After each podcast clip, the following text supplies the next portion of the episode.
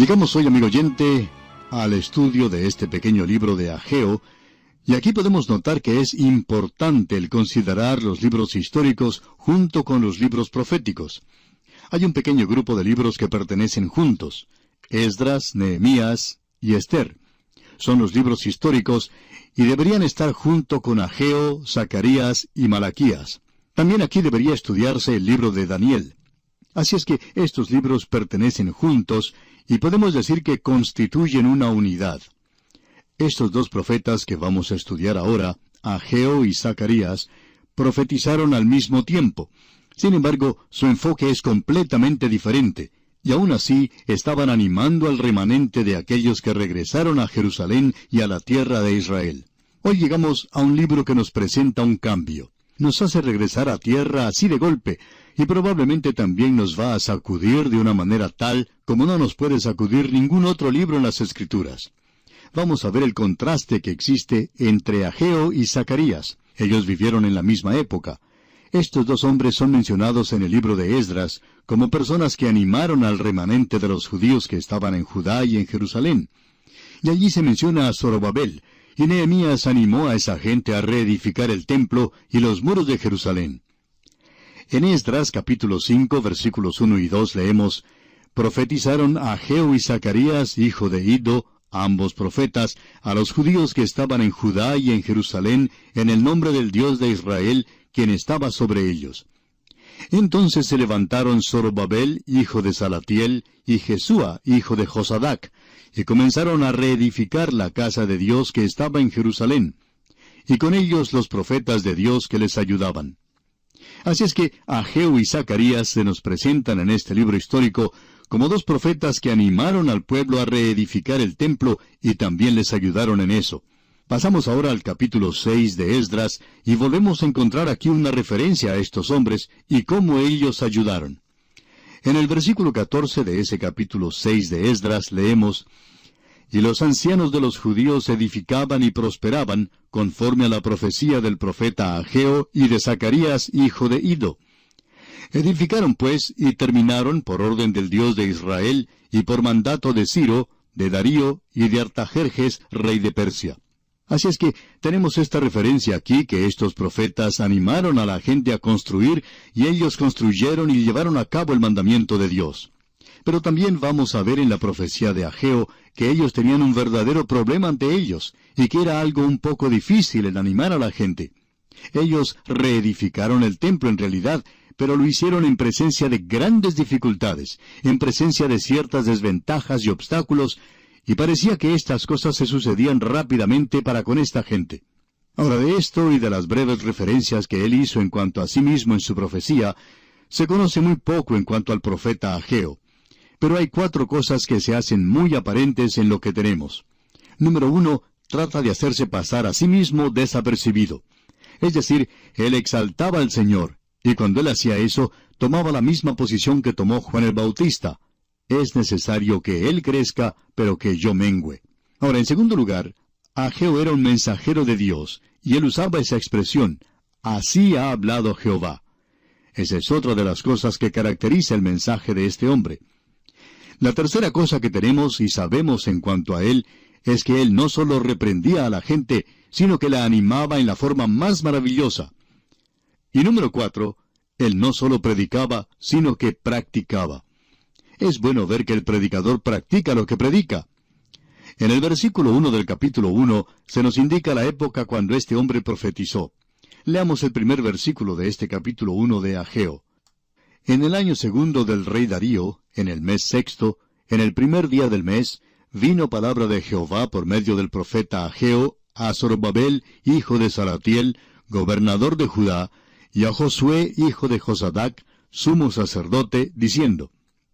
Ahora vamos a notar más adelante que él le da fecha a todas sus profecías.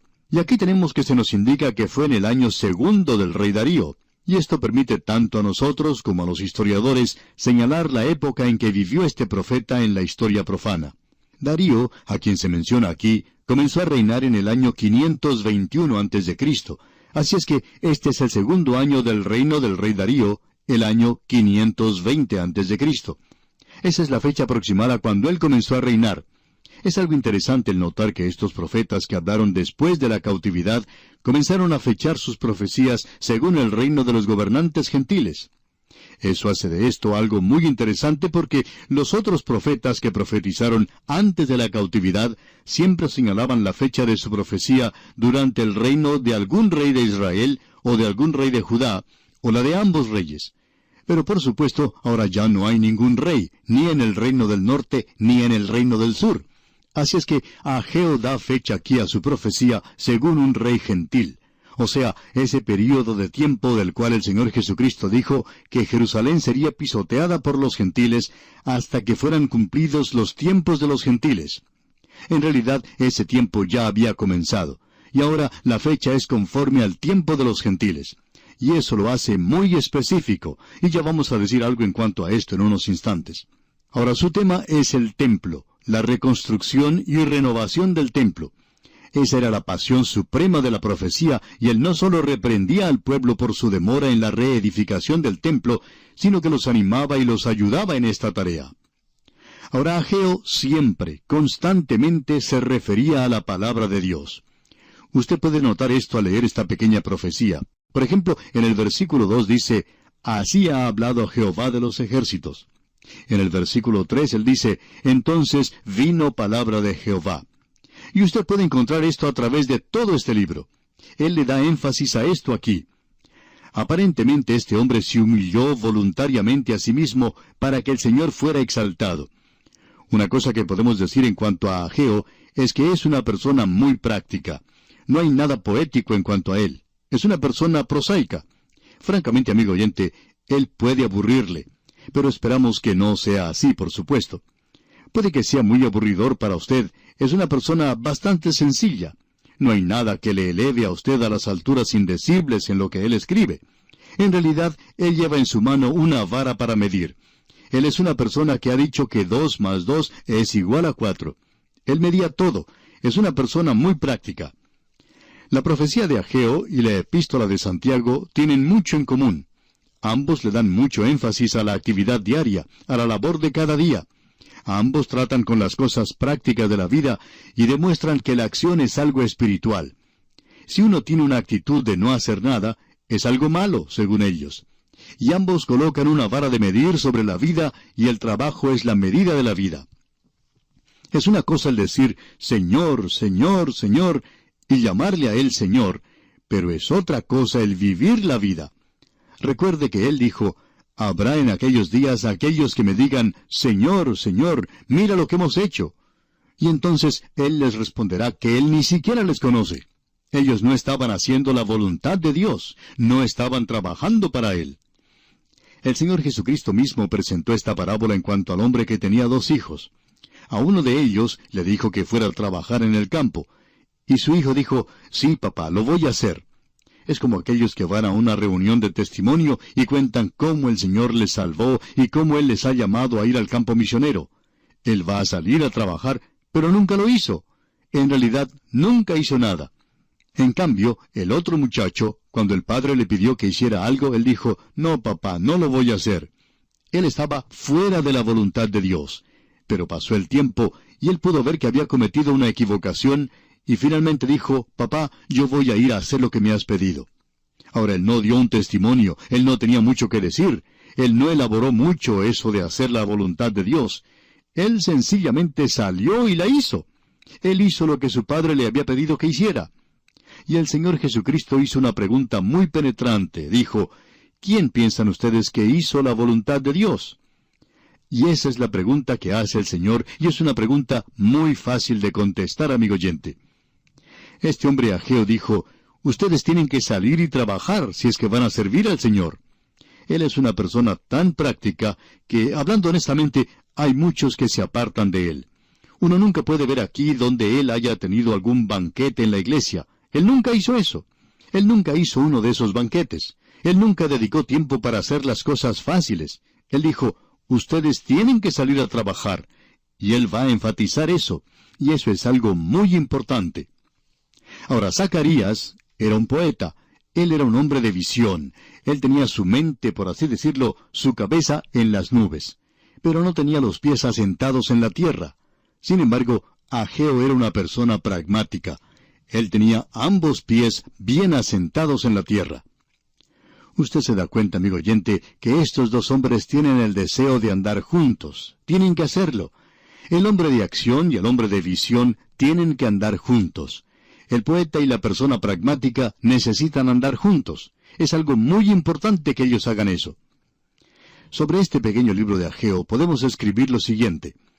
Así que, hermanos míos amados, estad firmes y constantes, creciendo en la obra del Señor siempre, sabiendo que vuestro trabajo en el Señor no es en vano. Y esto lo encontramos en la primera epístola a los Corintios, capítulo 15, versículo 58. Y es un buen cuadro de este libro. Hace de esto algo bastante destacado, por cierto. Ya hemos presentado algo de los antecedentes que encontramos en el libro de Esdras en cuanto al libro de Ageo. Ellos profetizaron al remanente que había regresado y especialmente cuando ellos se encontraban desanimados, lo que ocurría en ese entonces. Como ya hemos dicho, Ageo y Zacarías se acercan a este problema desde dos puntos de vista diferentes. Uno de ellos lo hace desde el punto de vista práctico y el otro desde el punto de vista poético. Este hombre Zacarías tenía una visión, y si quiere tener un ejemplo de lo que queremos decir, él vio a una mujer volando por el aire y ella se encontraba dentro de un efa, que es una medida de capacidad y es de origen egipcio. Hay muchos cultos y sectas en el presente donde las mujeres tienen un lugar muy prominente como parte de sus ritos, de sus servicios, de la imagen pública que presentan. Pero nunca hemos oído de una de estas sectas que tuvieran a una mujer que flotara en el aire dentro de un efa. Así es que Zacarías les superó en cuanto a esto. Pero Ageo no obra de la misma manera.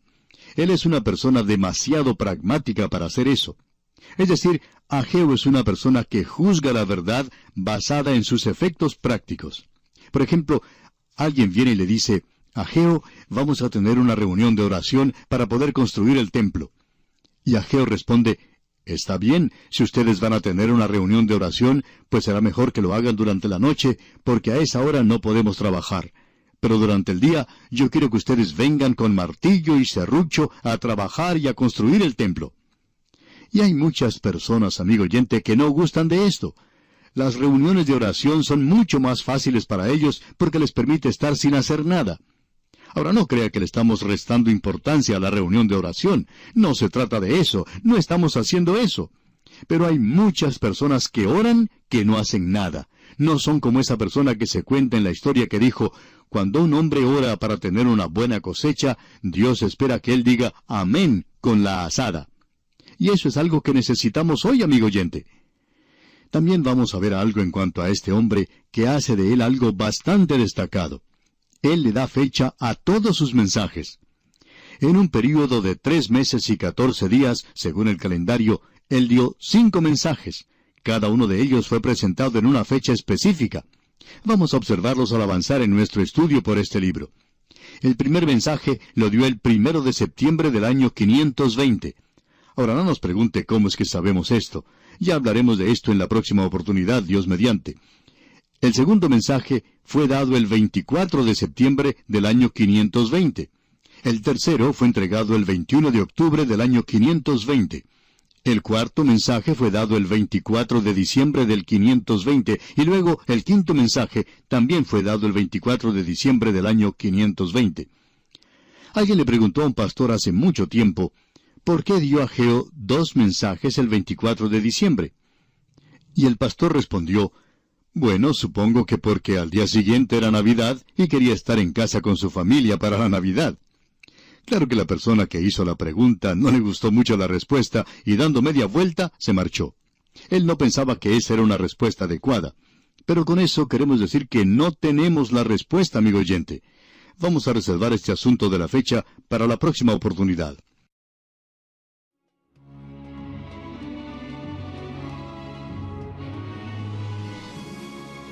Queremos leer ahora el primer versículo de este capítulo 1 de Ageo, que dice, en el año segundo del rey Darío, en el mes sexto, en el primer día del mes, vino palabra de Jehová por medio del profeta Ageo a Zorobabel, hijo de Salatiel, gobernador de Judá, y a Josué, hijo de Josadac, sumo sacerdote, diciendo, Ahora él comienza aquí dando la fecha de este mensaje. En el año segundo del rey Darío, en el mes sexto, en el primer día del mes. Luego dice, vino palabra de Jehová por medio del profeta Ageo. Y aquí tenemos esta expresión que él comienza a mencionar. Vino palabra de Jehová por medio del profeta Ageo a Zorobabel, hijo de Salatiel. Con esto trataremos más adelante, y debemos decir que Zorobabel aquí indica sembrado en Babilonia. Él nació en la cautividad en Babilonia. Su nombre en realidad es pagano. Pero él era un representante del gobierno, era del linaje de David. Y dice aquí a Geo, hijo de Salatiel, gobernador de Judá, y a Josué, hijo de Josadac, sumo sacerdote. Aquí tenemos al sumo sacerdote. Así es que en este versículo se menciona a la persona principal del gobierno y a la persona principal de la religión. Ambos están representados aquí. Y Dios les envía su mensaje. Ahora Dios mediante nuestro próximo programa vamos a ver cuál es ese mensaje. Y amigo oyente, va a ser algo tan práctico que le va a sacudir a usted. A nuestro juicio, este sin duda alguna es un libro muy sorprendente que tenemos en la palabra de Dios. Bien, amigo oyente, vamos a detenernos aquí por hoy y entonces, Dios mediante, continuaremos con nuestro estudio de este libro de Ageo en nuestro próximo programa. Que Dios le bendiga en gran manera es nuestra ferviente oración. Continuamos hoy, amigo oyente, el recorrido que iniciamos en nuestro programa anterior por este pequeño libro de Ageo. Y como dijimos al principio, usted va a encontrar que este es un libro diferente de cualquiera de los otros que hemos estudiado y que han sido escritos por los profetas. Ageo le da mucho énfasis a la palabra del Señor. Vamos a leer el versículo 1 que ya leímos anteriormente de este capítulo 1 de Ageo. Dice, En el año segundo del rey Darío, en el mes sexto, en el primer día del mes, vino palabra de Jehová por medio del profeta Ageo a Zorobabel, hijo de Salatiel, gobernador de Judá, y a Josué, hijo de Josadac, sumo sacerdote, diciendo. Ahora usted nota que Ageo comienza diciendo, en el año segundo del rey Darío.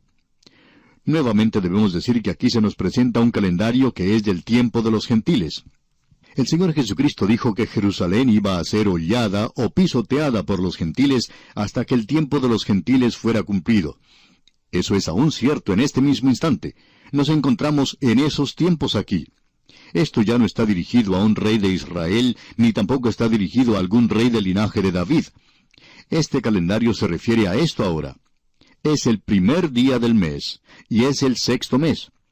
Debemos decir esto categóricamente porque si usted tiene un calendario judío, notará que este es el mes de septiembre, el día primero del año 520. Este es un libro que se puede fechar muy fácilmente. Y luego dice a Zorobabel, este es el líder político, el hijo de Salatiel, y como ya hemos dicho, Zorobabel quiere decir sembrado en Babilonia, o sea que él creció en Babilonia. Él tenía un nombre babilónico, había nacido en la cautividad. Y luego se menciona a Josué, hijo de Josadac, sumo sacerdote. Así es que los líderes religiosos y civiles son mencionados aquí. Y continuamos con el versículo 2 que dice, Así ha hablado Jehová de los ejércitos, diciendo, Este pueblo dice, No ha llegado aún el tiempo, el tiempo de que la casa de Jehová sea reedificada. Observemos esto por un momento, amigo oyente. Dios está repitiendo aquí lo que la gente estaba diciendo. Amigo oyente, cuando ellos regresaron por primera vez a esa tierra, regresaron con mucho entusiasmo. Había gran anticipación. Y el entusiasmo que existía era muy elevado, por cierto. Pero luego ellos se encontraron con una oposición gigantesca, lo que requería un tremendo esfuerzo, un esfuerzo de Hércules, y encontraron muchas otras dificultades. Y después de haber pasado por un período así, se desanimaron. Ellos habían perdido todo el ánimo cuando comenzaron a reedificar el templo. Las dificultades que encontraron parecían insuperables. Así es que ellos racionalizaron que ahora no era el tiempo de edificar. Es decir, esa era una pseudo consolación. Ellos habían decidido mantener el status quo, o sea, quedarse en el estado en que estaban. ¿Por qué? Porque dijeron, bueno, eso es algo difícil, duro y evidentemente Dios no quiere que nosotros lo hagamos. Ya se había echado los cimientos de esto, pero la oposición de los samaritanos era tan intensa que ellos detuvieron la construcción. No continuaron, y la excusa que ellos daban era que no había llegado aún el tiempo para hacerlo.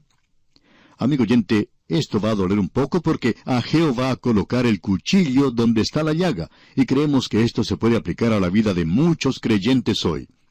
¿Ha escuchado usted alguna vez a alguien explicar que desistió de hacer algo o que no fueron a tal o cual lugar porque esa no es la voluntad de Dios? Y ellos lo explican diciendo, bueno, la voluntad del Señor es que yo hiciera otra cosa, o el Señor me dirigió a hacer esto o aquello otro. Amigo oyente, esa expresión de los creyentes cubre gran multitud de pecados. Es tan fácil de usar cuando las cosas se ponen difíciles y cuando se presentan los problemas y las dificultades. Es tan fácil regresar y poder informar a todos y decir, bueno, el Señor me necesitaba en otra parte. Esto también se puede apreciar mucho en cuanto a algunos pastores, cuando las cosas se ponen difíciles en la iglesia. Y hay veces que es bastante difícil para el pastor, y simpatizamos mucho con ellos, con aquellos que en realidad están tratando de servir a Dios. Pero es muy fácil decir, bueno, el Señor me está guiando a otra parte. Y cuando cualquiera de nosotros nos encontramos en una situación difícil, esa es la respuesta que nos viene muy pronto a los labios. Bueno, el Señor me está guiando a otra parte. Esta gente había comenzado a construir el templo y el hacerlo era algo difícil. Usted recordará a Nehemías, cuando ellos estaban construyendo otra ciudad, la clase de oposición que tuvo él cuando trató de reedificar los muros. Bueno, ellos tenían la misma clase de oposición cuando trataron de edificar el templo. La gente dejaba de hacerlo y decía, bueno, no es ahora el tiempo del Señor para hacer esto. El autor de estos estudios bíblicos, el doctor J. Vernon McGee, contaba que cuando él era pastor de una gran iglesia en la ciudad de Los Ángeles, en el estado de California, Estados Unidos, llegó el momento cuando tuvo que remodelarse el edificio y cambiar los asientos del lugar, ya que era un lugar bastante viejo y quizá de unos cincuenta o sesenta años. Y trataron de preparar todo y hacer que el lugar quedara lo más cómodo posible. Ahora había allí personas muy piadosas que decían, bueno, nosotros no creemos que deberíamos gastar el dinero en poner bancas acolchonadas deberíamos dar este dinero para las misiones.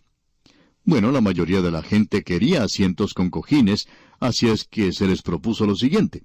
Nosotros vamos a hacer esto aquí, y aquellas personas que tienen tanto entusiasmo en cuanto a remodelar el lugar, ellos van a dar lo suficiente como para pagar por el banco de ustedes y el de ellos también. Ustedes entonces pueden dar su dinero para los misioneros.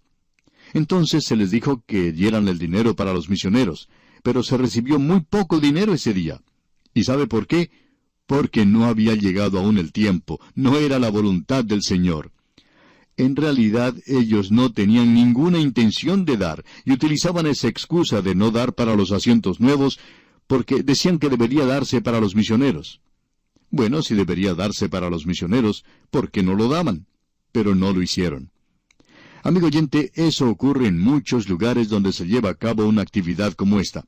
Siempre se presenta el mismo problema. Siempre hay un pequeño grupo, y por cierto que son pocos, y gracias a Dios por eso, pero estos nunca quieren hacer nada. Pero son personas que demuestran mucho talento en criticar lo que ocurre y siempre dicen que el dinero no debe ser gastado en nosotros, sino que debería ser dado para los misioneros. Bueno, ¿por qué no se lo dan a los misioneros entonces? Pero no lo hacen. Y esa era la clase de gente que estaba aquí con Ageo. Él quitó la venda y dejó al descubierto la herida. Y usted puede estar seguro de una cosa, esta no era una de esas curitas que se despegan fácilmente de una herida sin dolor. Él la arrancó de la herida y dolió mucho. Escuche usted lo que él les responde aquí en el versículo 2. Así ha hablado Jehová de los ejércitos, diciendo, Este pueblo dice, No ha llegado aún el tiempo, el tiempo de que la casa de Jehová sea reedificada. Aquí tenemos ahora el mensaje que él va a presentar. Esa era su respuesta a ellos. Este es el mensaje número uno, dado el primero de septiembre del año 520. Aquí está la respuesta de Dios. En el versículo 3 dice, Entonces vino palabra de Jehová por medio del profeta Ageo, diciendo, Notemos que este hombre está dando su total apoyo a la palabra del Señor a través de todo esto. A Dios sea la gloria. Esto no era un cántico para él, pero lo hizo de esta manera. Escuche usted aquí el versículo 4. ¿Es para vosotros tiempo, para vosotros, de habitar en vuestras casas artesonadas, y esta casa está desierta? Lo que él estaba señalando era esto. Esta gente que había dicho que no era aún el tiempo de construir la casa del Señor, había construido sus propias casas. Y parece que había bastante tiempo para hacer eso. Esto es algo sorprendente. Aún en el día de hoy uno descubre eso no solo en el pastorado, sino también en la obra radial. Hay muchas personas que prometen, sí, yo creo que el Señor está guiándome a que les ayude. Y luego, más adelante, cuando las cosas se ponen un poco difíciles para ellos, dicen, bueno, quizá no es la voluntad del Señor que yo haga esto. En el momento en que las cosas se hacen difíciles, entonces es cuando decidimos que eso no es la voluntad del Señor. Pero cuando es algo para nuestros propios fines egoístas, personales, entonces sí lo hacemos. Siempre hacemos un esfuerzo extra para tratar de lograr algo, aquello que es para nuestro provecho. Por ejemplo, esta gente estaba viviendo en casas artesonadas, dice aquí. ¿Cómo eran ellos capaces de hacer eso? Había dificultades, pero ellos sobrepasaron esas dificultades para construir su propia casa. Pero no eran capaces de sobrepasar las dificultades para construir la casa del Señor. Y la pobre excusa que utilizaban era, bueno, no ha llegado aún el tiempo, el tiempo de que la casa de Jehová sea reedificada. Por cierto que nos cansa el escuchar a la gente que presenta excusas así para no hacer algo por Dios. Dicen, bueno, no es la voluntad del Señor. ¿Qué es lo que sabe usted de la voluntad del Señor, amigo oyente? ¿Solo porque es difícil, porque es duro, porque le va a costar algo a usted? ¿Quiere decir eso entonces que no es la voluntad del Señor? Amigo oyente, esa no es la forma de interpretar la voluntad del Señor. A veces es bastante duro y difícil. Ah, si pudiéramos tener algunos de los santos de Dios aquí con nosotros hoy, ellos nos podrían decir. Nos preguntamos, ¿qué diría Abraham a esta gente que hoy dice, bueno, no es la voluntad del Señor que yo haga esto? Este hombre vivía en Ur de los Caldeos. Él tenía una buena ocupación allí. Y usted puede estar seguro de una cosa. Este hombre que iba a ser el padre de los israelitas, de seguro que era un buen negociante. Él estaba gozando de una buena posición allá en Ur de los Caldeos. Esa era una ciudad muy civilizada en aquellos días. Era una ciudad bastante próspera y había mucho lujo allí. Y Dios le dijo a él, yo quiero que tú salgas de esta ciudad. Y hubiera sido muy fácil para Abraham decirle a sus vecinos, creo que no he entendido muy bien eso. El Señor nunca me pidió que yo dejara este lugar. Es algo cómodo, fácil, de modo que no creo que la voluntad del Señor para mí sea que tenga que dejar esta ciudad. Amigo oyente, hay miles de misioneros en los campos misioneros en el presente y muchos de ellos están realizando grandes sacrificios. ¿Por qué? Porque ellos pensaron que era la voluntad del Señor que salieran y después hicieran esto. ¿Cuántos de nosotros aquí en casa no deberíamos estar con ellos? ¿Cuántos miembros de la iglesia en el presente están muy ocupados haciendo un banquete aquí, otro allá, haciendo cosas en la iglesia que no son difíciles, por cierto, donde no tienen que enfrentarse a ninguna oposición y donde no están en realidad esparciendo la palabra de Dios? ¿Cuántos hay hoy que están tratando de decir, bueno, esta es la voluntad de Dios, pero no es su voluntad que yo realice un sacrificio para Dios? Amigo oyente, el mensaje que Ageo nos presenta es un mensaje claro de la palabra de Dios. Y lo que Dios nos dice lo leemos aquí en los versículos 3 y 4. Escuche usted.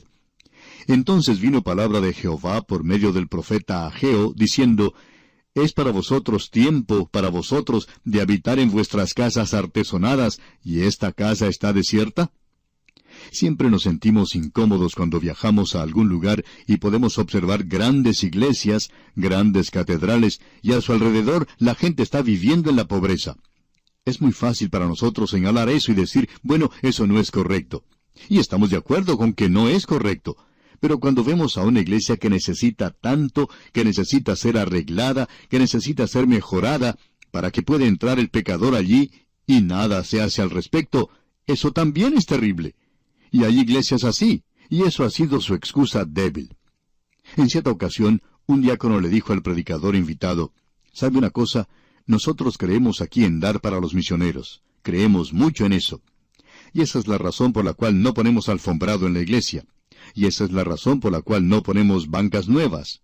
Y luego, este diácono llevó al predicador a su casa y allí le trató como un rey. Este hombre tenía una casa y le había costado un dineral tremendo y al ver la suntuosidad de ese lugar, era muy difícil en realidad no decir nada al respecto, y el pastor sintió deseo de decirle, Bueno, usted cree en dar para los misioneros, y no cree en instalar una alfombra en la iglesia, y no hacer de ese lugar algo cómodo y atrayente. Pero mire su propia casa. ¿Qué nos dice en cuanto a esto? ¿No podría haber ahorrado algo así? No había necesidad de construir una casa tan grande y tan costosa. La mitad del dinero ha estado aquí y podría haber sido entregado para los misioneros, para aquellos en los cuales usted dice tener tanto interés. Amigo oyente, ¿cuánto en realidad está usted gastando y cuánto está usted dando para Dios? Esto nos toca muy de cerca, ¿no le parece? Permítanos utilizar otra ilustración. En cierta ocasión un predicador salió con un amigo creyente. Ese amigo le llevó a cenar a un lugar donde era bastante caro, pero él allí dejó una propina bastante buena para la persona que les atendió en la cena. Luego fueron a una iglesia para escuchar a cierto predicador y escucharon un buen mensaje. Y cuando llegó el momento de las ofrendas, el predicador observó lo que este hombre hacía. Y este hombre puso menos dinero allí de lo que él le había dado como propina a la persona que les había atendido en el restaurante. Y el predicador pensó, este hombre ni siquiera le da una propina a Dios. Él le da más propina a la persona que nos atendió en el restaurante que lo que le da a Dios. Amigo oyente, esto nos toca a nosotros aquí donde vivimos nuestra vida diaria. Esta gente estaba diciendo, no ha llegado aún el tiempo, el tiempo de que la casa de Jehová sea reedificada. Y entonces Dios dice, es para vosotros tiempo, para vosotros, de habitar en vuestras casas artesonadas, y esta casa está desierta. Amigo oyente, esa es la hipocresía que existe en el presente. Era algo que molestaba en gran manera a los profetas, el escuchar que la gente se jactaba de lo que ellos podían hacer por Dios, pero lo que hacían para sí mismos eran cosas superiores de lo que estaban haciendo por Dios. Se lo dijimos, amigo oyente, que este mensaje de Ageo es algo que duele. Dijimos que Ageo no iba a ser muy popular. Este hombre nunca ganó un concurso de popularidad. Él nunca lo hubiera podido ganar. Es como un reloj despertador. El reloj despertador nunca va a ser una de las posesiones más apetecidas en el hogar de muchas personas. Esto no va a ser algo que irá a parar en algún museo. El reloj despertador nunca va a ganar concurso alguno de popularidad. A nadie le gusta despertarse súbitamente de su sueño. El que hace eso es un criminal y debe ser castigado, no premiado. En el día de hoy está tratándose de hacer relojes despertadores que tengan un sonido agradable, que no sea ese timbre tan violento que nos sacude de nuestro sueño. Pero el reloj despertador con cualquier otro sonido todavía es un reloj despertador y le interrumpe a uno el sueño. Hay grandes empresas en el presente que hacen que sus empleados escuchen música suave y agradable mientras trabajan. Ya no se utiliza el látigo del capataz para que los empleados produzcan más. Pero amigo oyente, cuando la gente se encuentra cómoda y satisfecha, no quiere escuchar una voz que los perturbe o algún sonido desagradable. En cierta localidad se pidió a una iglesia que no colocara campanas porque el sonido de ellas despertaría a las personas que dormían los domingos por la mañana en el vecindario. En días como los nuestros, Juan el Bautista perdería la cabeza otra vez, no por reprender al rey, sino por ser agitador y proclamar alguna calamidad. Esa es la razón por la cual los profetas de Dios nunca ganaron ningún concurso de popularidad. Ellos fueron apedreados, no premiados. Ellos fueron rechazados. Y Ageo, amigo oyente, es como un reloj despertador. Él nos despierta, Él nos molesta, y no nos gusta esto. Él ocupó una posición bastante difícil. Se encontraba en una situación muy dura. La gente ni siquiera notaba su mensaje. No querían oírlo. Ellos recién habían salido de Babilonia, no querían escuchar lo que él les decía, pero él trató de despertarles y de hacer algo por Dios. Dios mediante en nuestro próximo programa veremos cómo él hizo esto. Este hombre hizo esto de una manera muy fuera de lo común, aunque no era muy original que digamos. Pero aún así es algo que no se está utilizando en el presente. Creemos que puede ser efectivo si adoptáramos el método de Ageo en la obra de Dios en la actualidad. Bien, amigo oyente, vamos a detenernos aquí por hoy. Dios mediante continuaremos nuestro estudio de este pequeño libro de Ageo en nuestro próximo programa. Mientras tanto, le sugerimos que usted lea todo este capítulo 1 de Ageo y comience a darse cuenta de lo que tiene que decir. Estamos seguros que se verá muy interesado en seguir con nosotros este viaje que estamos llevando a cabo por este libro de Ageo. Que el Señor continúe bendiciendo su vida es nuestra ferviente oración. Continuamos hoy, amigo oyente, nuestro viaje por este pequeño libro de Ageo. Es un libro que, como hemos dicho, es muy práctico. Este profeta es un hombre muy práctico y trata con los detalles cotidianos de nuestra vida. Él lleva consigo una vara para medir, y si uno no alcanza a llegar a la medida exacta, él no va a tratar con eso, porque está tratando con los asuntos prácticos de la vida. Ageo lleva el Evangelio a un punto familiar, bien cotidiano, y su Evangelio es realmente el Evangelio del trabajo. En su primer mensaje, él presenta un reto, un desafío al pueblo. Eso lo vemos en los primeros once versículos del capítulo uno. En los primeros cuatro versículos se ve que existe un conflicto de intereses. La gente tiene la idea equivocada de que aún no era el tiempo de Dios para construir el templo de Dios. Ellos han regresado a Jerusalén y habían tenido una experiencia muy desanimadora. Aunque ellos habían regresado con mucho entusiasmo, no se demoraron mucho en enfriarse. Pero habían tenido tiempo para edificar sus propias casas. Sin embargo, habían decidido en contra de edificar la casa del Señor. Aún no era tiempo, según ellos, para edificar la casa del Señor. Estaban dejando de lado su responsabilidad. Y el Señor los coloca en una posición en la cual deben enfrentar este asunto. Él les hace la pregunta de cómo pueden ellos habitar en casas artesonadas mientras que la casa del Señor está desierta.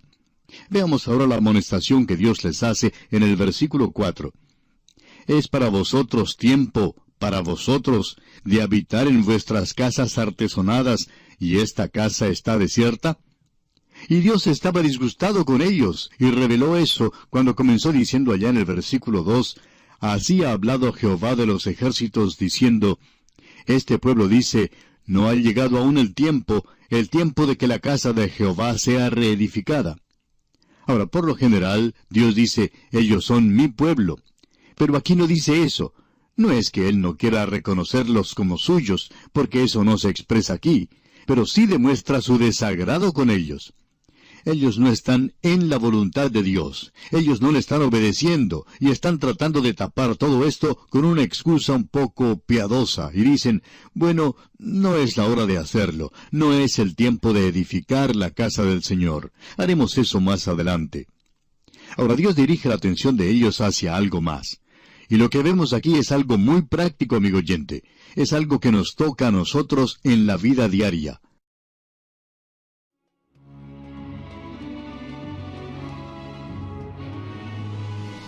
Él dice en el versículo 5, Pues así ha dicho Jehová de los ejércitos, Meditad bien sobre vuestros caminos. Él les está señalando los caminos de ellos, la forma en que se están comportando les está diciendo que observen lo que está ocurriendo a su alrededor. Y luego entra en detalle en cuanto a esto, y en el versículo 6 dice, Sembráis mucho y recogéis poco, coméis y no os saciáis, bebéis y no quedáis satisfechos, os vestís y no os calentáis, y el que trabaja jornal recibe su jornal en saco roto. Dios los estaba castigando en sus cosas materiales y ellos no lo estaban reconociendo. Recuerde, amigo oyente, que esto es algo que se presenta en la epístola a los hebreos para los creyentes en el día de hoy. Cuando Dios nos castiga o disciplina, hay una razón para ello. Cuando Él nos juzga, el Hijo de Dios debería explorar la razón, debería tratar de descubrir por qué Dios le está tratando de esa manera, por qué Dios está tratando de limar esas asperezas que tiene todavía. Dios quiere suavizarnos. Por tanto, Él utiliza la lima y el papel de lija. Ahora, para esta gente había habido un fracaso en su propia cosecha. Había habido hambre, no había suficiente dinero para comprar ropa, no había lo suficiente para comer o lo suficiente para beber. Ellos no tenían una cuenta de ahorros. Pero nunca ellos atribuyeron eso a su desobediencia. Estaban tratando de justificar eso por alguna otra razón. ¿Y qué en cuanto a los hijos de Dios en el presente, amigo oyente? Algunos dicen, bueno, esa es mi suerte. Pero no es su suerte, amigo oyente, si usted es hijo de Dios. Esas cosas le suceden a usted con un propósito. Dios no permite que estas cosas sucedan sino con algún propósito. Dios está tratando de desarrollar algo en su corazón y en su vida. Es por eso que Él le dijo a esta gente, meditad bien sobre vuestros caminos. El hombre siempre ha creído que sus caminos son correctos. Eso es lo que nos dice el escritor del libro de Proverbios. Hay camino que al hombre le parece derecho, pero su fin es camino de muerte. Y usted recuerda que Dios dijo, hablando de la humanidad, cada cual se apartó por su camino. Y así es como se expresa en el libro de Isaías. Todos nosotros nos descarriamos como ovejas, cada cual se apartó por su camino. Y ese es el problema con la humanidad hoy. El escritor del libro de Proverbios también lo vuelve a repetir. Jehová conoce el camino de los justos, mas la senda de los malos perecerá. Y en el capítulo 2 de Proverbios, versículo 12, leemos, Para librarte del mal camino de los hombres que hablan perversidades. La palabra de Dios habla mucho en cuanto a estas cosas que revelan que el camino del hombre no es el camino de Dios. Allá en el capítulo 6 del libro de Proverbios otra vez, versículo 23, podemos leer, Porque el mandamiento es lámpara y la enseñanza es luz, y camino de vida las reprensiones que te instruyen. Y el escritor de Proverbios otra vez dice en el capítulo 13, versículo 13, El que menosprecia el precepto perecerá por ello, mas el que teme el mandamiento será recompensado. Dios dice que Él va a ser bastante duro.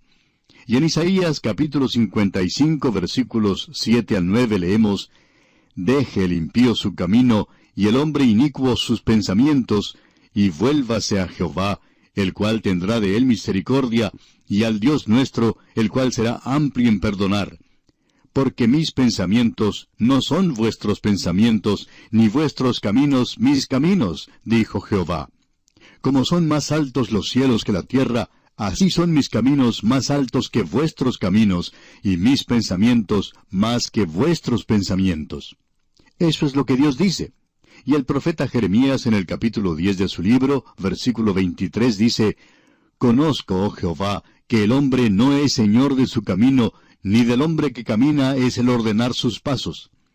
Y el mismo profeta Jeremías en el capítulo 6, versículo 16 de su libro dice, Así dijo Jehová, Paraos en los caminos y mirad, y preguntad por las sendas antiguas, cuál sea el buen camino, y andad por él, y hallaréis descanso para vuestra alma. Mas dijeron, No andaremos. Porque el hombre está en rebelión contra Dios, amigo oyente. Así dijo Jehová, no aprendáis el camino de las naciones, ni de las señales del cielo tengáis temor, aunque las naciones las teman.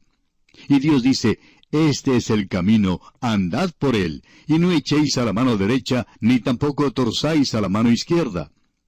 Y el Señor Jesucristo lo expresa de la siguiente manera, De cierto, de cierto os digo, el que no entra por la puerta en el redil de las ovejas, sino que sube por otra parte, ese es ladrón y salteador. Mas el que entra por la puerta, el pastor de las ovejas es.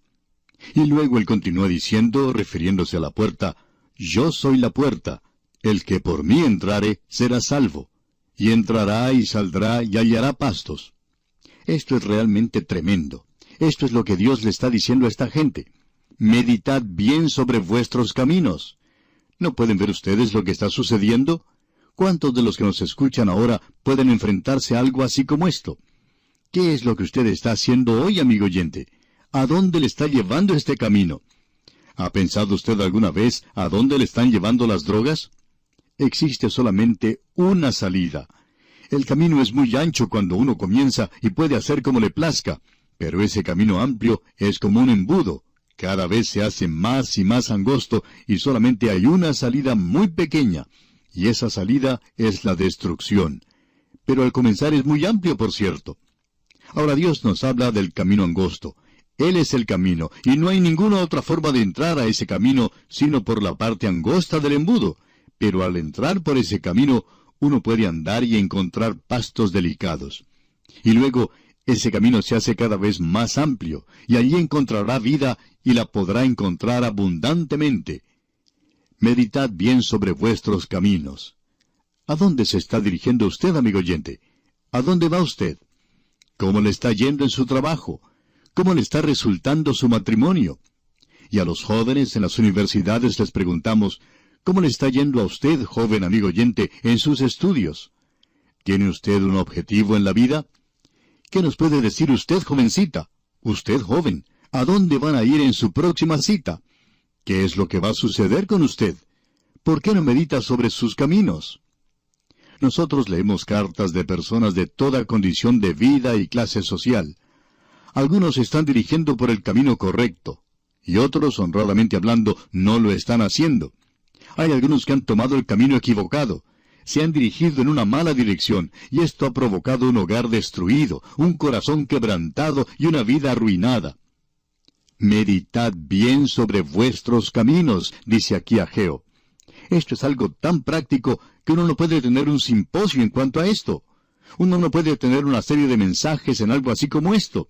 Uno no puede hacer un programa o un método de esto, ya que sencillamente es esto, meditad bien sobre vuestros caminos. Uno debe pensar en esto, amigo oyente. ¿A dónde se está dirigiendo usted? Ahora Dios le va a decir lo que deben hacer. Hablando honradamente, amigo oyente, esto es tan sencillo que casi vacilamos en leerlo para usted. Es tan sencillo, tan claro. ¿Qué debían hacer ellos? Bueno, Dios les dijo que debían hacer tres cosas.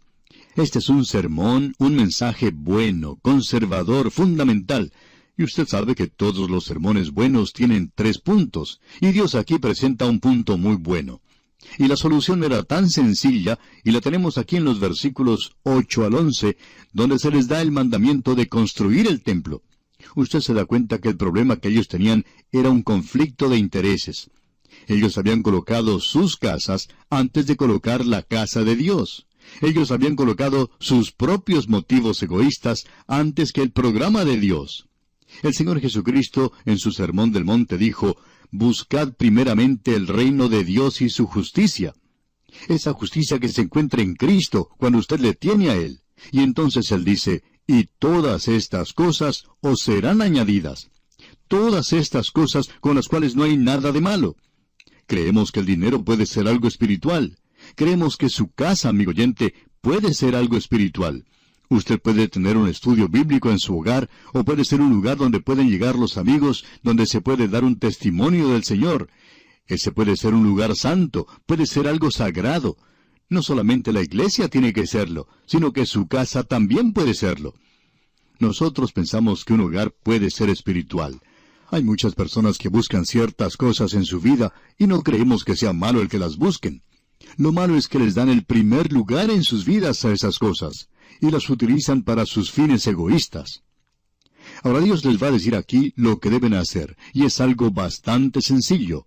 Tres cosas que ellos deben hacer. Leamos el versículo 8. Subid al monte y traed madera, y reedificad la casa. Y pondré en ella mi voluntad, y seré glorificado, ha dicho Jehová. Note usted, subid al monte, eso es lo primero subid al monte. Número dos, y traed madera. Y número tres, y reedificad la casa. Y hablando honradamente, amigo oyente, no nos damos cuenta cómo ellos no vieron esto antes. Es que nosotros permitimos que ese gran yo sea un obstáculo ante nuestros ojos. Y ese gran yo tapa todo lo que esté delante de nosotros. Y nosotros no vemos las cosas que deberíamos ver. Aquello que debería ser muy sencillo se convierte en un problema muy complejo. La gente se queja hoy de que la vida es complicada, que necesitamos un psiquiatra, que debemos ir a su oficina, a su consultorio y arreglar las cosas. Amigo oyente, si usted coloca a Dios en el lugar que le corresponde en su vida, Él arreglará muchas de las cosas que usted tiene y quitará ese gran yo de su camino y quitará todo eso. Esto es muy sencillo. Casi nos avergonzamos de dedicar tiempo a esto. Sin embargo, uno puede sacar un mensaje de lo que se dice aquí subid al monte, traed madera y reedificad la casa. Eso es algo interesante, amigo oyente, ya que en ese lugar ya no hay árboles. Israel ha llevado a cabo un proyecto que es el mismo principio de plantar árboles y han gastado mucho tiempo y dinero en árboles. Y aún así, esas montañas aparecen desnudas. Muy pocos árboles aparecen verdes. Es una zona árida, muy poca vegetación. Y usted puede estar seguro de una cosa, amigo oyente que Dios ha juzgado esa tierra. ¿Cómo fueron quitados esos árboles? Toda esa zona estaba cubierta de árboles. Este versículo aquí nos revela esto. Dios no les hubiera dicho que subieran al monte a cortar árboles y traer madera si no hubiera madera allí. Ellos hubieran tenido una buena excusa si no hubiera ninguna madera en ese lugar, pero la había. Toda esa tierra estaba cubierta de árboles. Usted recuerda que una noche el Señor Jesús estaba descansando y Pedro se acercó junto con Juan y allí había un fuego ardiendo. Ahora, ¿qué clase de fuego piensa usted que era ese? ¿Piensa usted que ellos estaban usando petróleo en aquellos días? ¿O se imagina usted que ellos estaban usando un calentador eléctrico? No era así, amigo oyente. Estaban quemando simplemente madera. ¿Y cómo podría obtener el Señor madera para quemar en aquella tierra? Bueno, allí había árboles. ¿Qué sucedió entonces?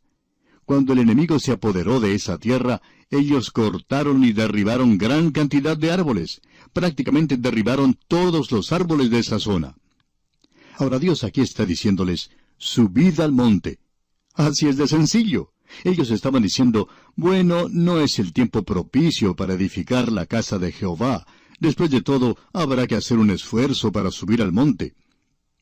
La segunda cosa que él les estaba diciendo era, traed madera. De esos árboles ellos tenían que hacer madera, tenían que derribar los árboles y con el hacha deberían hacer madera de eso.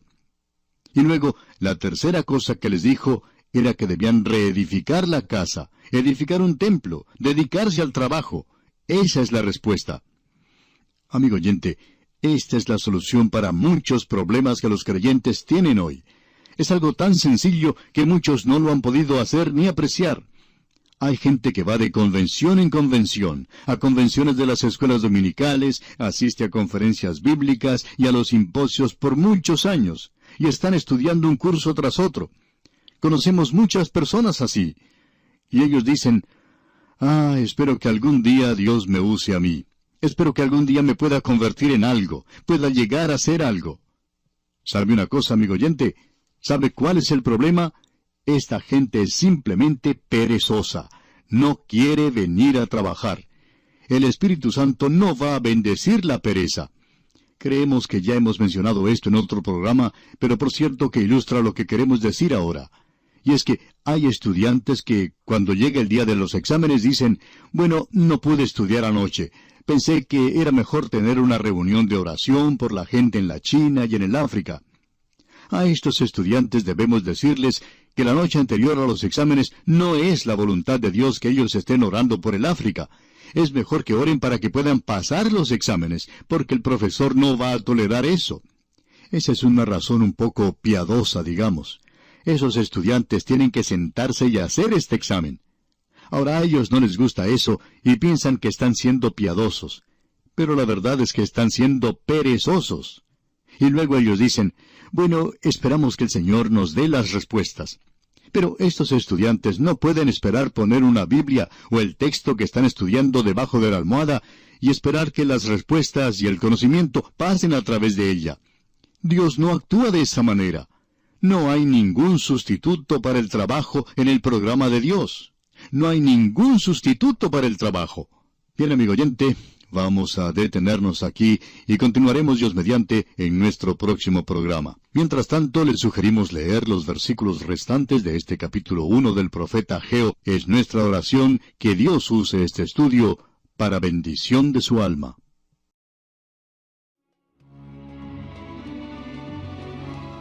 Continuamos hoy, amigo oyente, nuestro viaje por este pequeño libro de Ageo.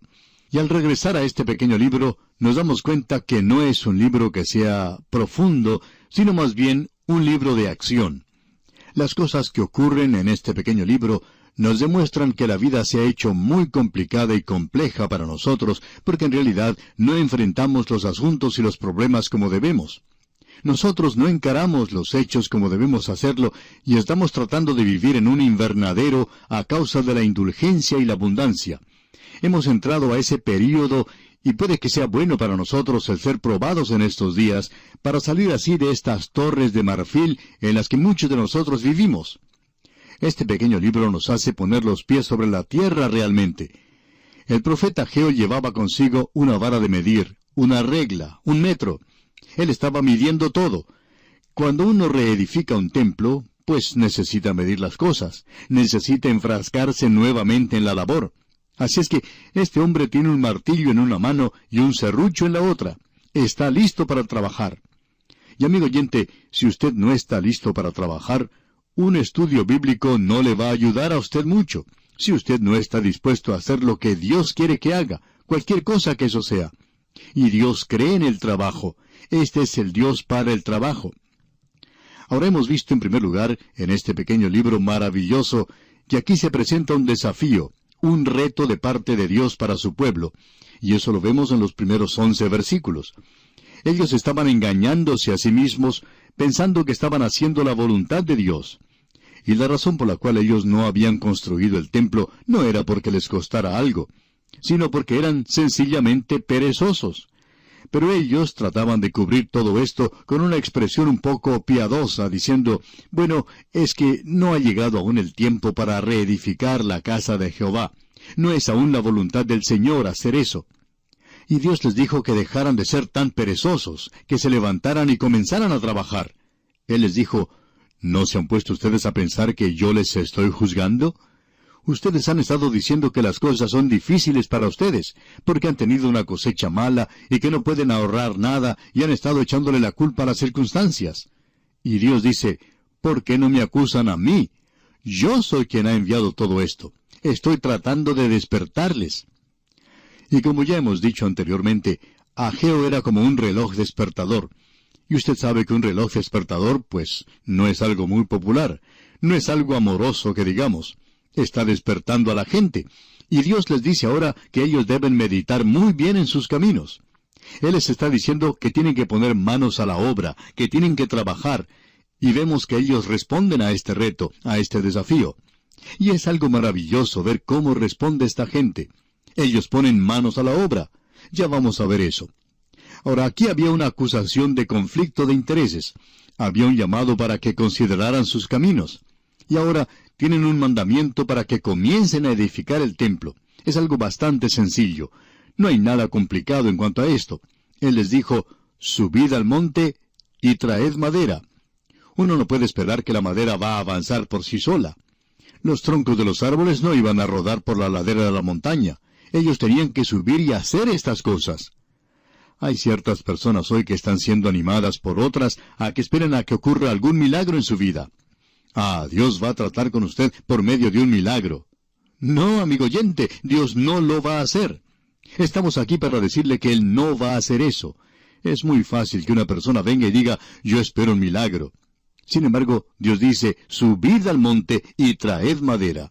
Eso es lo que uno tiene que hacer, ir a trabajar. Y no existe ninguna clase de atajo que podamos tomar en este asunto hoy. Hablando honestamente, amigo oyente, la pereza es la razón por la cual los maestros de la escuela dominical no tienen mayor éxito. La pereza es la razón por la cual los creyentes no tienen mayor éxito.